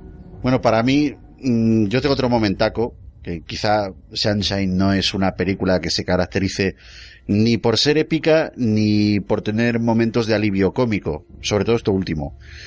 Porque, bueno, es que Danny Boyle no es así. Él hace un tipo de cine más cercano a lo independiente, por lo que estos recursos no van mucho con el estilo narrativo de la película. Pero sin embargo, después de que Kappa y Mace se pelean, Mace coge, sale de la consulta del psicólogo, ya relajado y tranquilo, y va en busca de Kappa para disculparse, y ahí tienen un diálogo que, bueno, un diálogo o quizá una ausencia de diálogo que, para mí es el momentaco, es cuando ah, Capa, cuando Capa le dice, le dice, oye, Mace, quiero disculparme, y Mace le dice, no, no, Capa, oye, soy yo el que te pide disculpas y se calla y transcurren ahí varios segundos de estos de silencio incómodo y Capa otra vez le dice ¿esa es tu disculpa? y May le dice sí. Y el otro bueno pues disculpas aceptadas. Vale hasta luego. En plan de en plan de dos machotes sí, sí, eh, sí, mm, venga va vale ya está. Me pareció me pareció muy muy buen momentaco vale es quizá un poquito de alivio cómico que es una cosa muy rara en, en esta película pero sin embargo Iñaki ¿Te diste cuenta que sin nada, sin decir nada, el espectador capta todo? Sí, bueno, cuidado, esta escena no fue improvisada, ¿eh? Me pondría la mano en el fuego, me atrevería a decir que fue improvisada. Puede ser, pero fue maravillosa, tío. Mm. E, eso, eso es una de las cosas que yo agradezco da una sensación de entendimiento que va mucho más allá de la interpretación. Impresionante. Eso es una compenetración entre actores sublime, tío. Mira, por cierto, antes de que se me olvide, otro momentaco, aparte de este que te he comentado, lejos de ser gracioso o simpático, es el momentaco que sucede cuando Pin Baker saca los paneles del ordenador central del tanque de refrigeración y tiene que ir a Mace a meterse dentro del tanque y bañarse varias veces en el líquido refrigerante para que el ordenador no se caliente. La verdad, eh, lo pasé un poco chungo, ¿eh? En este momento. Mm, yo también. Y de hecho, me pareció muy irónico el hecho de que, estando tan cerca del sol, haya tripulantes que mueren congelados. Creo. Bueno, es, creo yo, que Danny Boyd lo hizo intencionadamente. Pues puede ser, puede ser, eh, no, no lo descartes, es un contrapunto muy bueno también. El hecho de que dices, bueno, estos van a morir achicharrados y sin embargo, mira, hay uno que muere congelado. Pero bueno, está, está muy bien. Desde luego sí es un otro momentaco. Porque ya cuando le ves al principio de la película estar ahí con la llave inglesa y meter la mano ahí en el líquido y, dices, ¡ay! Pues bueno, ya te da un poquito de, preaviso para cuando viene este momentaco y se tiene que meter de cuerpo entero, ¿no? Y dices, vaya bomba. En fin, eh, ¿cuál es tu escena favorita, tío? Es la del jardín. Todo lo que transmite allí Michel Geo. Transmite muchísimo, tío el jardín se quema, eh, intenta salvarlo, no puede porque, claro, como está ardiendo todo, bloquean la puerta para que ella no muera, eh, porque saben lo que significa para ella ese jardín y ver la cara, te juro por lo más sagrado, que pude ser Michelle Yeoh en ese momento. Vaya. Quiero decir, lo que transmite ella sufriendo como está sufriendo, viendo todo arder, consigue que te metas en su piel. Muy potente eso, lo que, eso que has dicho, ¿eh? Sí. Hay, hay, hay muchas escenas, ¿vale? Hay muchas muy buenas escenas. Pero esa, ya te cuenta que te toca especialmente la fibra lo que le pase a Michelle Yeoh. Sí, sí, es que es mi niña, es mi niña. Ella no lo sabe, pero es mi niña. Sí, no, pero ¿cómo lo transmite, tío? Fíjate, empecemos desde el principio. Ella, ella, para ella el jardín es su vida, pero sabe que es la vida de todos, porque ese jardín está produciendo el oxígeno que necesitan todos para vivir. Es como si se le muriera un hijo, y esa es la impresión que está dando cuando está sufriendo tanto. Cuando lo ve todo arder es como si viera a su propio hijo morir. Y eso lo transmite perfectamente, maravillosamente bien, tío de verdad, consigue que el espectador se meta en su piel. Y sí, me toca mucho la fibra Michelle Yeoh. Me encanta esa mujer. Bueno, aquí yo soy un poquito más básico que tú. Y te diré que visualmente para mí tiene un final que es de, de orgasmo. vale, eres, eh, como has dicho, eres más básico que yo. Joder. Sí, es, es un final de clímax de, de wow, wow, wow, cuidado que aquí viene. Cuando se mezcla el espacio y el tiempo. oh, wow, wow, que aquí oh, viene. yeah. Llegó el lechero, oh, nena. Yeah, baby. Señoras, apártense, que va. Saquen sus litronas, señoras. Que vengo a cortar el café. A ver, tenemos que poner otra alarma. Alarma XXX.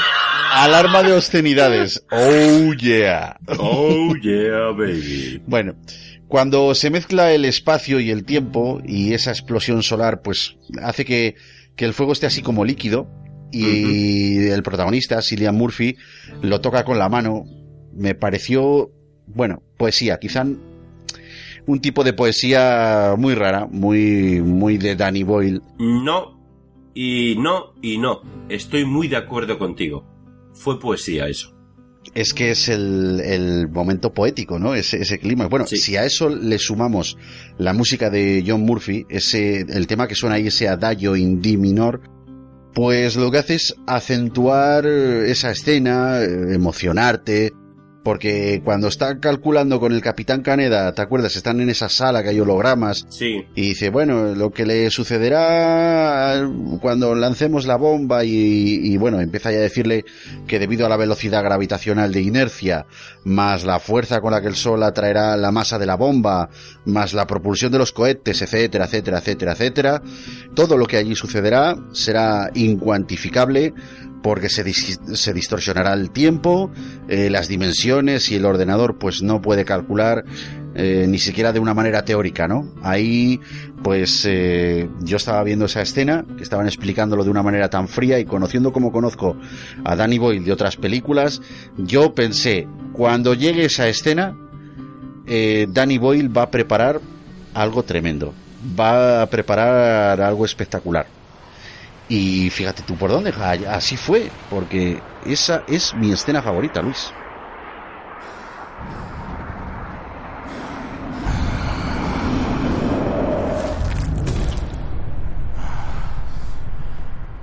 Eres un ángel. Ha llegado mi hora. ¿Eh? He estado esperando tanto tiempo.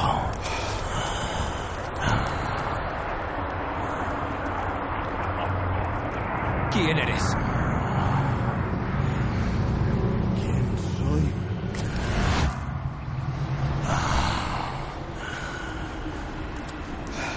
En el fin de los tiempos llegará un momento en el solo quede un hombre en pie.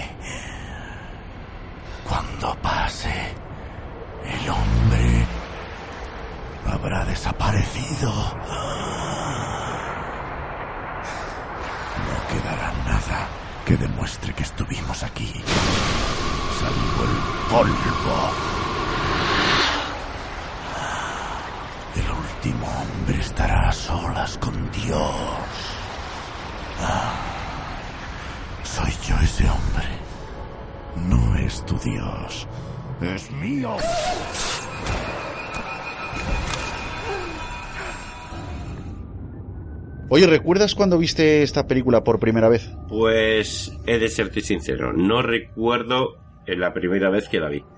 Si es verdad que no hace mucho que la vi, la vi creo que hará un par de meses o así, pero la primera vez no la recuerdo. Yo sí, yo sí. Esta vez no tengo una historia muy espectacular, pero... ¿En serio? ¿No será que la viste con tus tíos? No, esta no, porque ya me pillo un poquito más mayor, ¿sabes? No, no, en serio. Mira, eh, la vi por primera vez en Multicines Zamora con, bueno, con mi amigo Kakel, que los oyentes del podcast, pues eh, ya lo conocen porque alguna vez ha colaborado en, eh, en la fricoteca. Y bueno, pues en- resulta que en 2007 compartíamos piso y, y en una de estas tardes que yo salía de trabajar, llegaba a casa, pues coge y me dice, oye, venga, mm, te invito al cine. Y coincidió que era el día del espectador y yo no sabía qué películas había en cartelera en ese momento. No andaba yo tanto en internet como puedo andar a día de hoy y nunca he hecho mucho caso de las redes sociales. Por lo tanto, no sabía de la existencia de esta película. Así que, ¿qué pasó? Que llegamos allí, la vi en la cartelera y en cuanto leí del director de 28 días después, le dije, esta. Claro, Vamos a ver. Me dijiste, esta. no hay más que hablar. Ya está. Claro, luego le expliqué quién era Danny Boyle, le expliqué un poquito las películas que había dirigido, el estilo que tenía y tal, que era muy interesante. Y oye, vimos la película, creo que la peli le gustó, eh, en el momento de verla en el cine, creo que le gustó más a él que a mí. Y yo iba con la idea de que "Buah, el- esta película tiene que ser la leche. Bueno, ya sabes, Luis, que a mí las películas me empiezan a gustar al día siguiente o al rato después de haberlas visto, ¿no? Es lo que yo te digo eh, de que el cine hay que digerirlo. Cuéntame cómo recomendarías eh, a alguien que no haya visto la película, que los tiene que haber y además los tiene que haber escuchándonos. eh, ¿Cómo recomendarías esta película a alguien que no la haya visto? Danny Boyle es espectacular haciendo cine. Es uno de esos cineastas muy personales.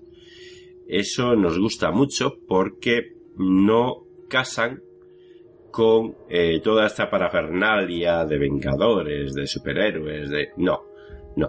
Como tú bien dijiste antes, dijiste una frase muy bonita que a mí me gustó mucho. Es un cine de autor sin llegar a serlo. Me encanta. Me gustó mucho. Y creo que así es. Así es. Es la mejor descripción que se puede hacer. Es un cine muy personal, muy de él, de Danny Boyle. No hay otro que haga ese cine así. Es una película de ciencia ficción. Y con grandes actores. Eso es lo que más me llena a mí. Tiene sus carencias, al menos en mi opinión, pero básicamente llena. Y esa fotografía maravillosa que tú comentabas antes, Iñaki, eso es impresionante. Pero ¿cómo coño me va a deslumbrar el sol a través de una película? Pues sí, señores, ha conseguido eso. Es muy interesante todo lo que sucede. Los buenos parecen malos, los malos parecen buenos, y al final sencillamente se trata de salvar a la humanidad. Y por eso esos cambios de roles en un momento dado. Me parece una obra genial. Y sencillamente por eso yo creo que se debe de ver. No es un Deep Impact, no es un 2012, no, no, no, que va, es algo más cercano, es algo más real. Espectacular. Ya lo que voy a decir yo ahora ya no tiene ningún sentido. Ya, venga, apaga ya. no, en serio, muy bien dicho eso que has dicho, eso que has apuntado de la fotografía y, de esa escena que tanto te gusta, porque además con, los efectos de sonido parece que te deslumbra, o sea, que lo sientes, ¿no? Como, como te está dejando ciego. Sí, sí, sí. Yo sencillamente eh, me voy a ir por otros derroteros, ¿vale? Es una película que creo que se viene muy arriba con el transcurrir de los minutos. No lo digo como algo malo, porque no es pretenciosa, sino más bien eh, trato de decir que cada desafío al que se van enfrentando los protagonistas es cada vez más grave, más importante. Que si a eso le sumamos el hecho de que cada vez que pasan los minutos y tal, cada vez van quedando menos, y por último, después de haber pasado todo lo que han pasado y haber eh, sacrificado a tantos miembros de la tripulación para poder terminar la misión, pues que aparezca el loco de turno en forma casi de, de monstruo, porque otra palabra no tiene, ¿no? Me parece genial, me parece absolutamente genial. No es una película de sobresaltos, que yo esto lo agradezco mucho, no es una película de acción. Es una peli que trata de meterte en la nave con los protagonistas, algo que gracias a la puesta en escena, algo además que han conseguido las interpretaciones como bien has apuntado tú, pues es una película que al final lo consigue. Es cierto que aquí no voy a glorificar la interpretación de los actores, que son tremendas, pero es que ya lo has hecho tú. Y, bueno, en fin, es lo que te he dicho, es lo que cabe esperar cuando tienes a, un elenco tan bueno trabajando para Danny Boyle. Pero a mi juicio personal, esta es una película que destaca por la puesta en escena, por la atmósfera y al fin y al cabo por su producción. Y aquí vengo con lo más importante. De cara al espectador, imprescindible y obligado verla en alta definición. No recomiendo verla en DVD. Los que os bajéis películas de internet, pues coger un, AVI, un DVD RIP o una cosa de esas. Eh, no, por favor. Esta película no. Esta película, como mínimo, en 1080 píxeles. Quiero decir con esto, la calidad más baja a la que esta película es disfrutable, todo, la fotografía, el sonido, todos los matices, es el Blu-ray. Directamente esta película para disfrutarla como se merece, la calidad más baja a la que se debe de visionar es un Blu-ray. Un Blu-ray y una pantalla en alta definición. Si podéis tener un subwoofer, ¡bo! La puta caña. Sí, sí, esto con un home cinema adecuado, con una barra de sonido, que ahora hay unas, hay unas barras de sonido que se te va la pinza, son impecables, ¿eh? Bueno, eso ya son complementos que, amigo mío, lo único que vas a hacer es, desde esa calidad tope de mínimos que hemos puesto del Blu-ray, o sea, de ahí para arriba lo que quieras, la vas a gozar, porque el sonido y la imagen, wow, es una pasada, ¿vale? Es una pasada. Cierto. Bueno, y vamos a ponerle una nota, venga, vamos a ponerle una nota a Sunshine. ¿Tú qué nota le pones, Luis? Le voy a poner un 7, va. Vale. Y le voy a poner un 7. Eh, si hay que explicarlo, pues diré porque me parece que es una historia ya contada más veces. Podría ponerle más, pero me gustaría mucho para que los usuarios nos pongan en ebooks una nota a esta película. Animo a que todos ellos den su propia nota a esta película. Eso está muy bien, muy bien. Eso, además, me interesa mucho saber la opinión que esta película merece para los oyentes, para los que a nosotros nos toman, entre comillas, bueno, un poquito en serio y nos escuchan, porque a lo mejor nosotros estamos exagerando. Entonces, eh, sería interesante. Bueno, yo le doy un 8 a Sunshine por, por ser una película realizada desde un punto de vista creíble y resuelto por una fotografía y un sonido impecables. No me aburre en ningún momento. Plantea al espectador problemas de índoles tanto físicos algunas veces como espaciales e incluso problemáticas de dinámica de grupo, desarrollo de personajes escueto, pero con unos caracteres muy reafirmados eh, en cada actor del reparto, eso ya lo hemos dicho, estoy un poquito resumiendo.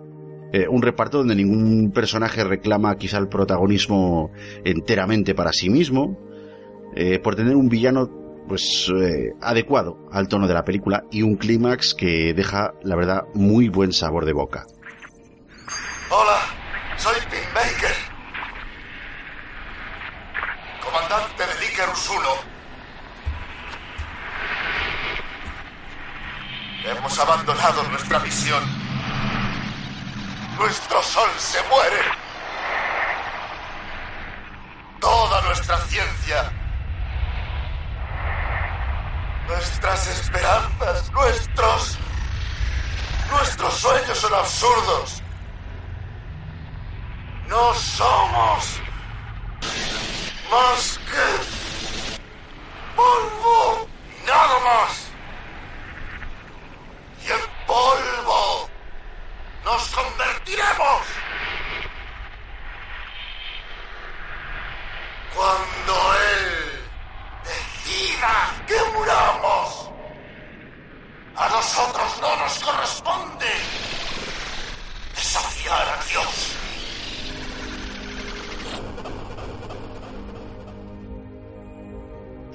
Y hasta aquí queda dicho todo lo relativo a la película. Si conocéis más datos curiosos o información relevante o sencillamente os apetece compartir con nosotros vuestra experiencia con esta película, podéis comentárnosla con toda confianza a través de los medios que Luis os va a decir a continuación.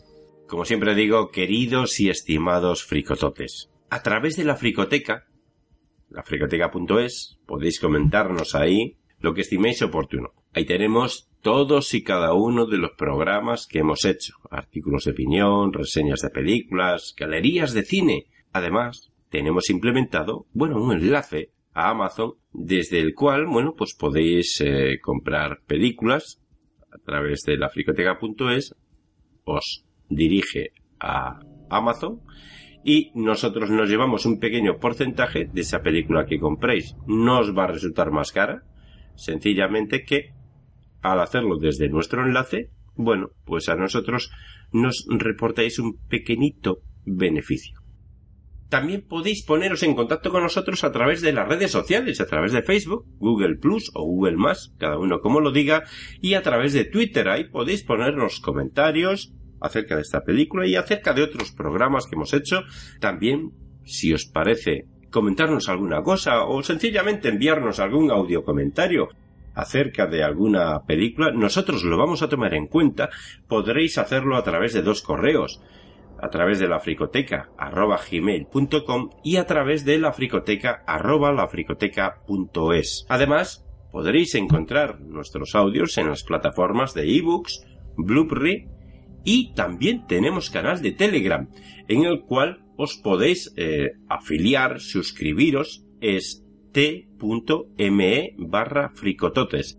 Este enlace lo tenemos puesto también en nuestra página de Facebook que la podéis encontrar por el nombre La Fricoteca.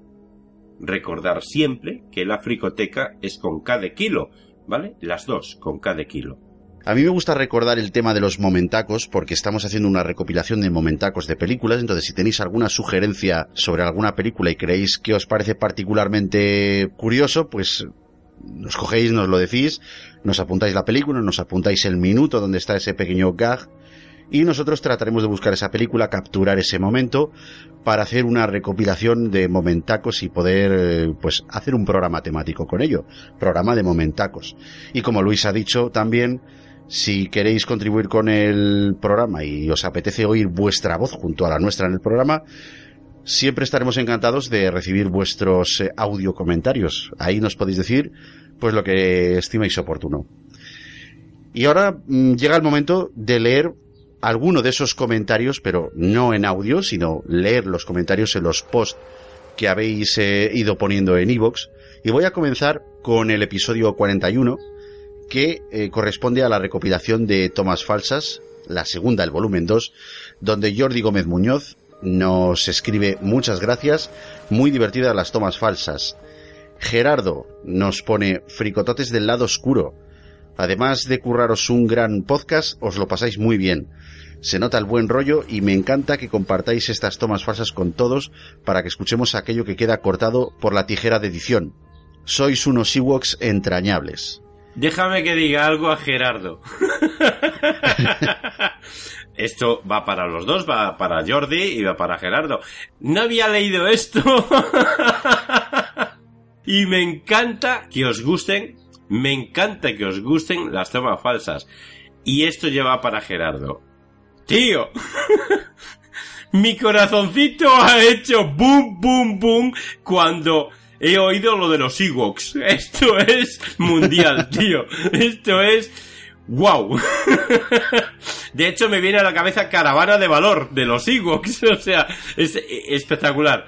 Me ha encantado, tío. Gerardo, un saludo muy grande de, vamos, desde aquí, desde la fricoteca. Enorme, Gerardo.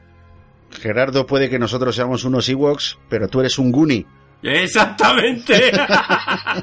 Muy bien dicho, Iñaki. Bueno, pues nos vamos ahora al programa 42, Luis, el repaso a la cartelera de 2017, es decir, este último especial de Navidad que hemos hecho. Ajá. Carlos Díaz nos escribe lo siguiente, un comentario que te va a gustar mucho. Nombrar silencio y no mencionar que la dirige Scorsese. Efectivamente. Eh, vamos a ver. Bueno, me, dejas, ¿me dejas que responda yo? Sí, sí, ¿Me dejas que responda caña. yo? Dale caña. Carlos, mm, te pido perdón, ¿vale? Eh, he cometido un error.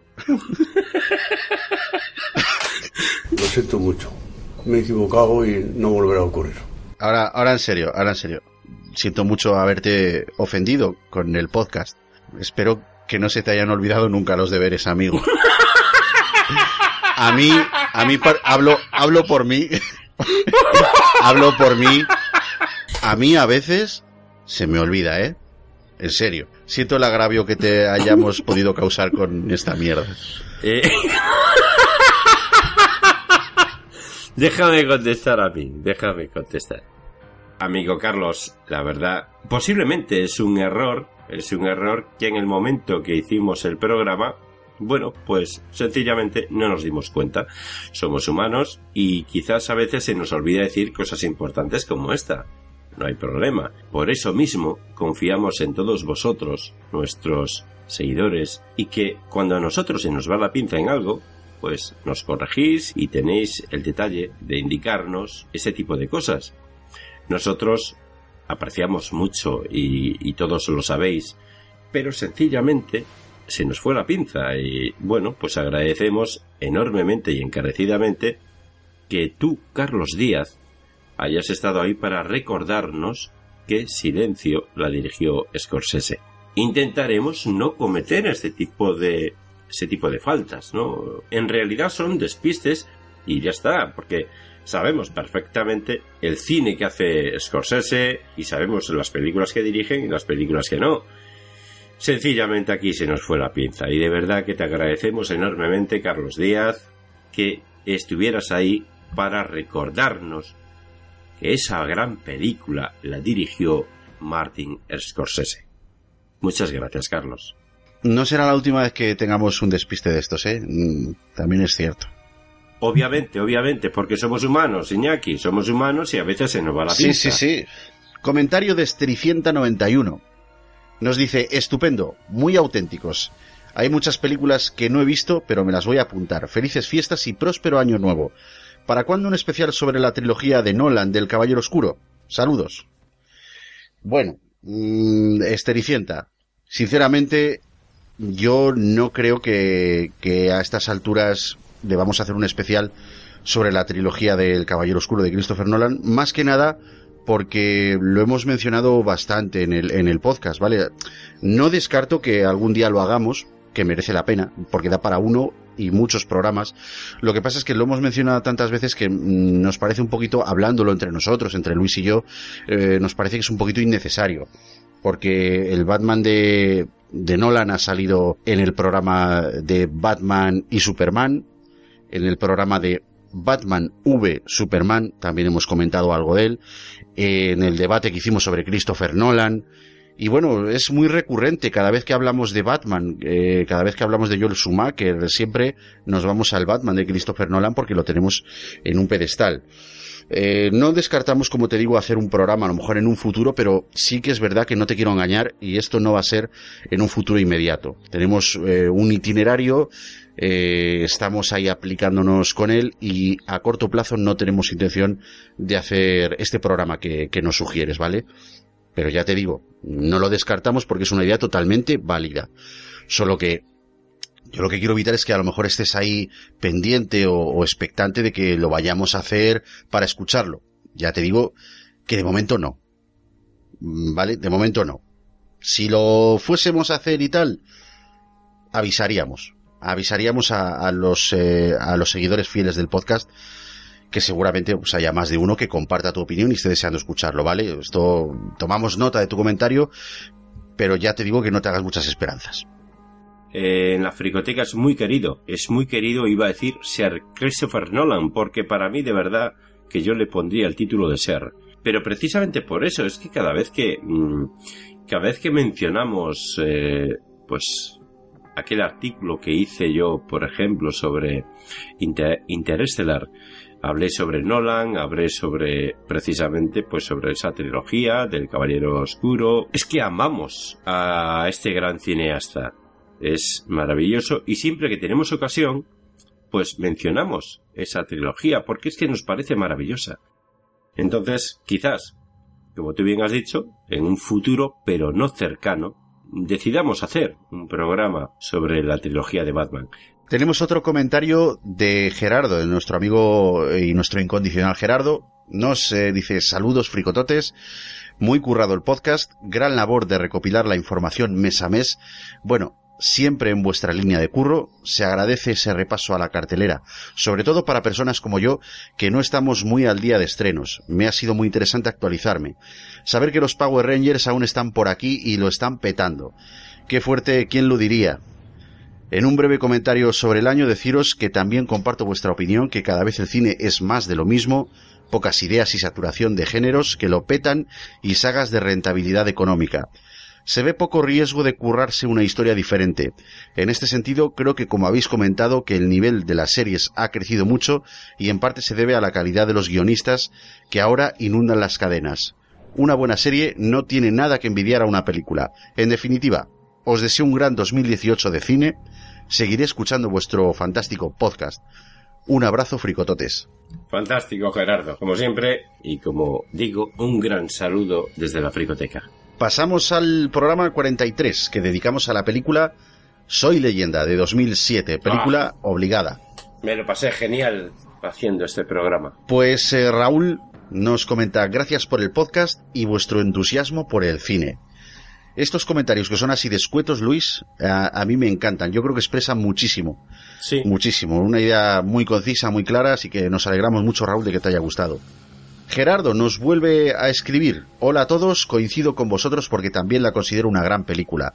Nos encontramos a un Will Smith, como bien decís, en estado de gracia y que venía con una gran inercia de pelis que eran todo un éxito y además es una película bastante original en el enfoque de su historia y muy bien hilada. Crea empatía. Todos nos sentimos preocupados por las cosas que van sucediendo. En fin, gran película y que volveré a ver dentro de poco para disfrutarla. Un saludo y gracias por vuestro podcast. Tenemos un comentario anónimo de, como tú bien dices, Luis, eh, de los anónimos de toda la vida, la familia de los anónimos de toda la vida. Eh, efectivamente. Os echaba de menos, solía entrar a oíros en YouTube, pero se ve que alguien eh, que quería ver las películas os denunció me acordé que hablabais eh, de Evox en el programa y me bajé la aplicación para volver a escucharos. Me encanta la manera tan cercana y sincera que tenéis de hacer el programa y os documentáis como poco. Habéis creado un fricotote bien consolidado. Anónimo, como no sabemos quién eres, pues te vamos a llamar Anónimo de los Anónimos de toda la vida. Eh, muchas gracias por interesarte por nuestro podcast. La verdad es que sí, con YouTube nos pasó pues lo que, lo que no es ningún secreto, ¿no? La mayoría de usuarios de YouTube eh, buscaban la fricoteca o buscaban a lo mejor el nombre de una película, les salía, pues por tema de metadatos, les salía nuestro programa y se olvidaban de que estaban escuchando un podcast, querían ver la película y, y, a lo mejor lo que no querían era ver una imagen fija y escuchar una tertulia sobre la película en concreto. Bueno, no ha sido más que eso. Y sí que es verdad que hubo un tiempo en el que quisimos explotar un poquito la plataforma de YouTube para ver si nuestro formato pues podría de alguna manera cuajar pero bueno, no ha sido así y a día de hoy pues todos nuestros programas eh, los hemos retirado de YouTube, bueno, mejor dicho, eh, como tú has apuntado, nos los han retirado de YouTube. Pero mira, mm, sí que es verdad que he visto todavía a, alguno de nuestros programas, alguno de, de nuestros montajes por ahí colgados y eso pues no me ha gustado nada. Se conoce que alguien se ha bajado nuestro vídeo y lo ha colgado en su canal y tal. Bueno, de momento no hemos emprendido ninguna acción, pero sí que es verdad que alguno de nuestros programas todavía anda circulando por ahí por YouTube. Y, oye, nosotros, por de pronto, como apuntó Luis antes, en YouTube ya no estamos, estamos en Evox, estamos en Blueberry, ¿vale? Esto lo tenéis que saber porque si nos queréis seguir buscando por YouTube y encontráis alguno de nuestros programas, eso es debido a que alguien se está atribuyendo la autoría, pero no es porque sean los nuestros, porque la fricoteca en YouTube ya no tiene, ya no tiene cuenta, vaya, está dada de baja. Eh, de hecho, me gustaría apuntar que eh, todos estos usuarios bueno, en su mayoría que van buscando películas para ver gratis, cuando veían alguno de nuestros programas, eh, lo único que hacían era faltarnos al respeto, de unas maneras algunas veces desorbitadas. Total, que también es verdad que quizás el hecho de que nos cancelaran la cuenta, bueno, pues también nos ha liberado de ese malestar cuando alguien te falta el respeto, con lo cual tampoco lo echamos de menos. Y nada, pues esperamos que, te haya servido esta aclaración. Eh, y sobre todo muchas gracias por haberte reenganchado a la fricoteca. Eso te lo agradecemos muchísimo. Y ahora pasamos al siguiente comentario que es de Jordi Sanz Vilademun, que nos dice, Alice Braga es sobrina de Sonia Braga. En 10 segundos se sabe por internet. Bueno, mm, Jordi, sinceramente, como dice Freddy Krueger en Pesadilla en el Street, parte 3, ¿A quién le importa lo que pienses?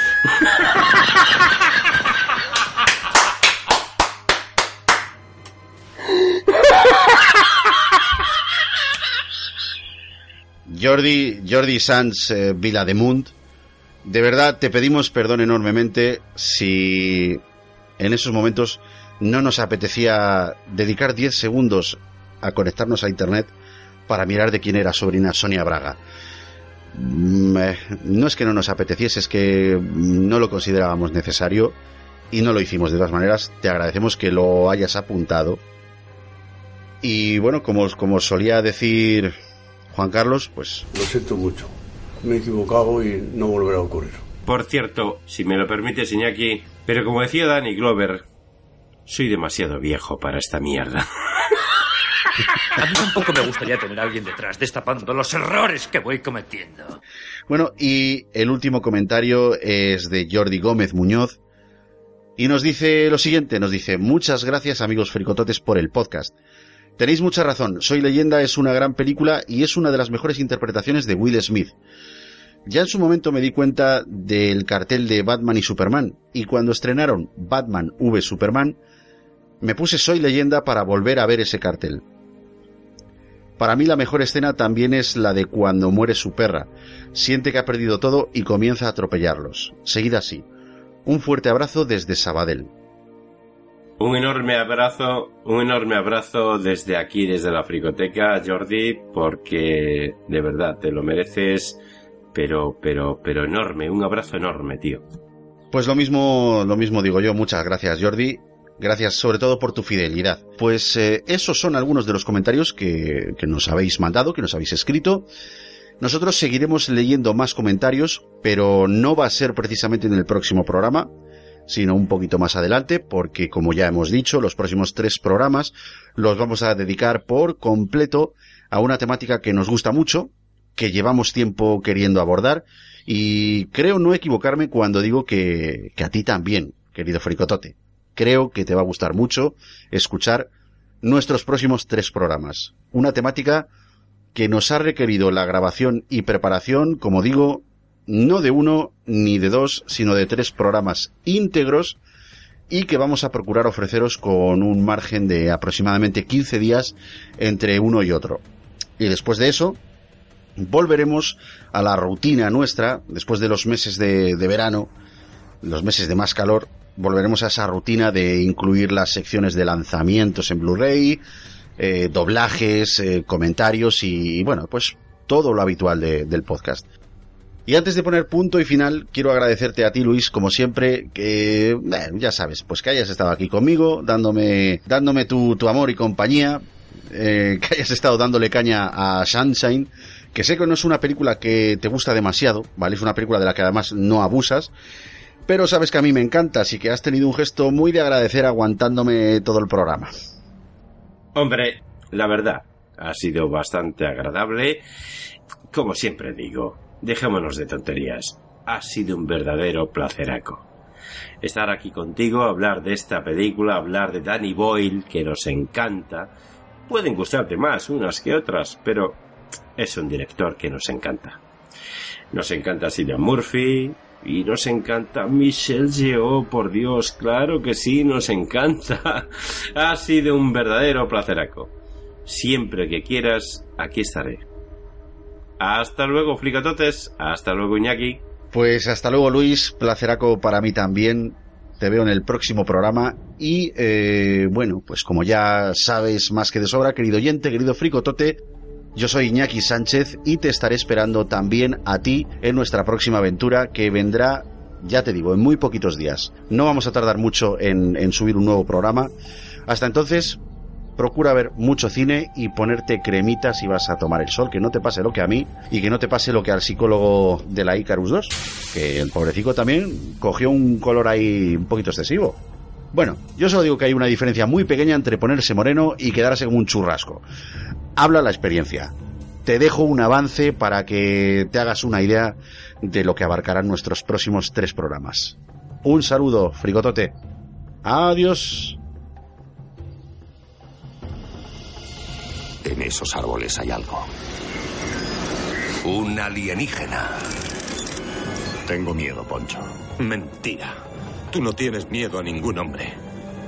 Ahí fuera hay algo que nos está esperando. Y no es un hombre. Ese hijo de puta es enorme.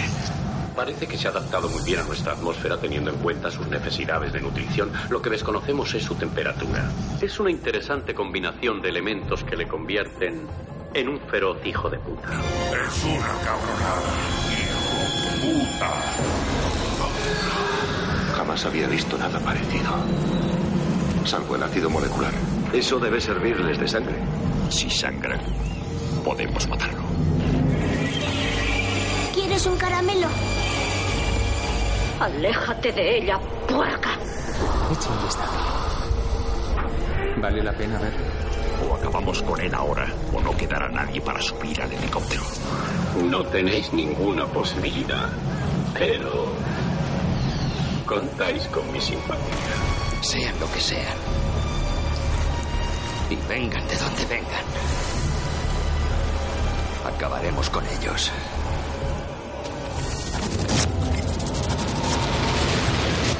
La Fricoteca. También disponible en supositorios. Su mal uso puede provocar amputaciones. Consulta a tu psicólogo antes de escucharlo. 日本でのリスナー、フリコテカを聞いてくれてありがとう。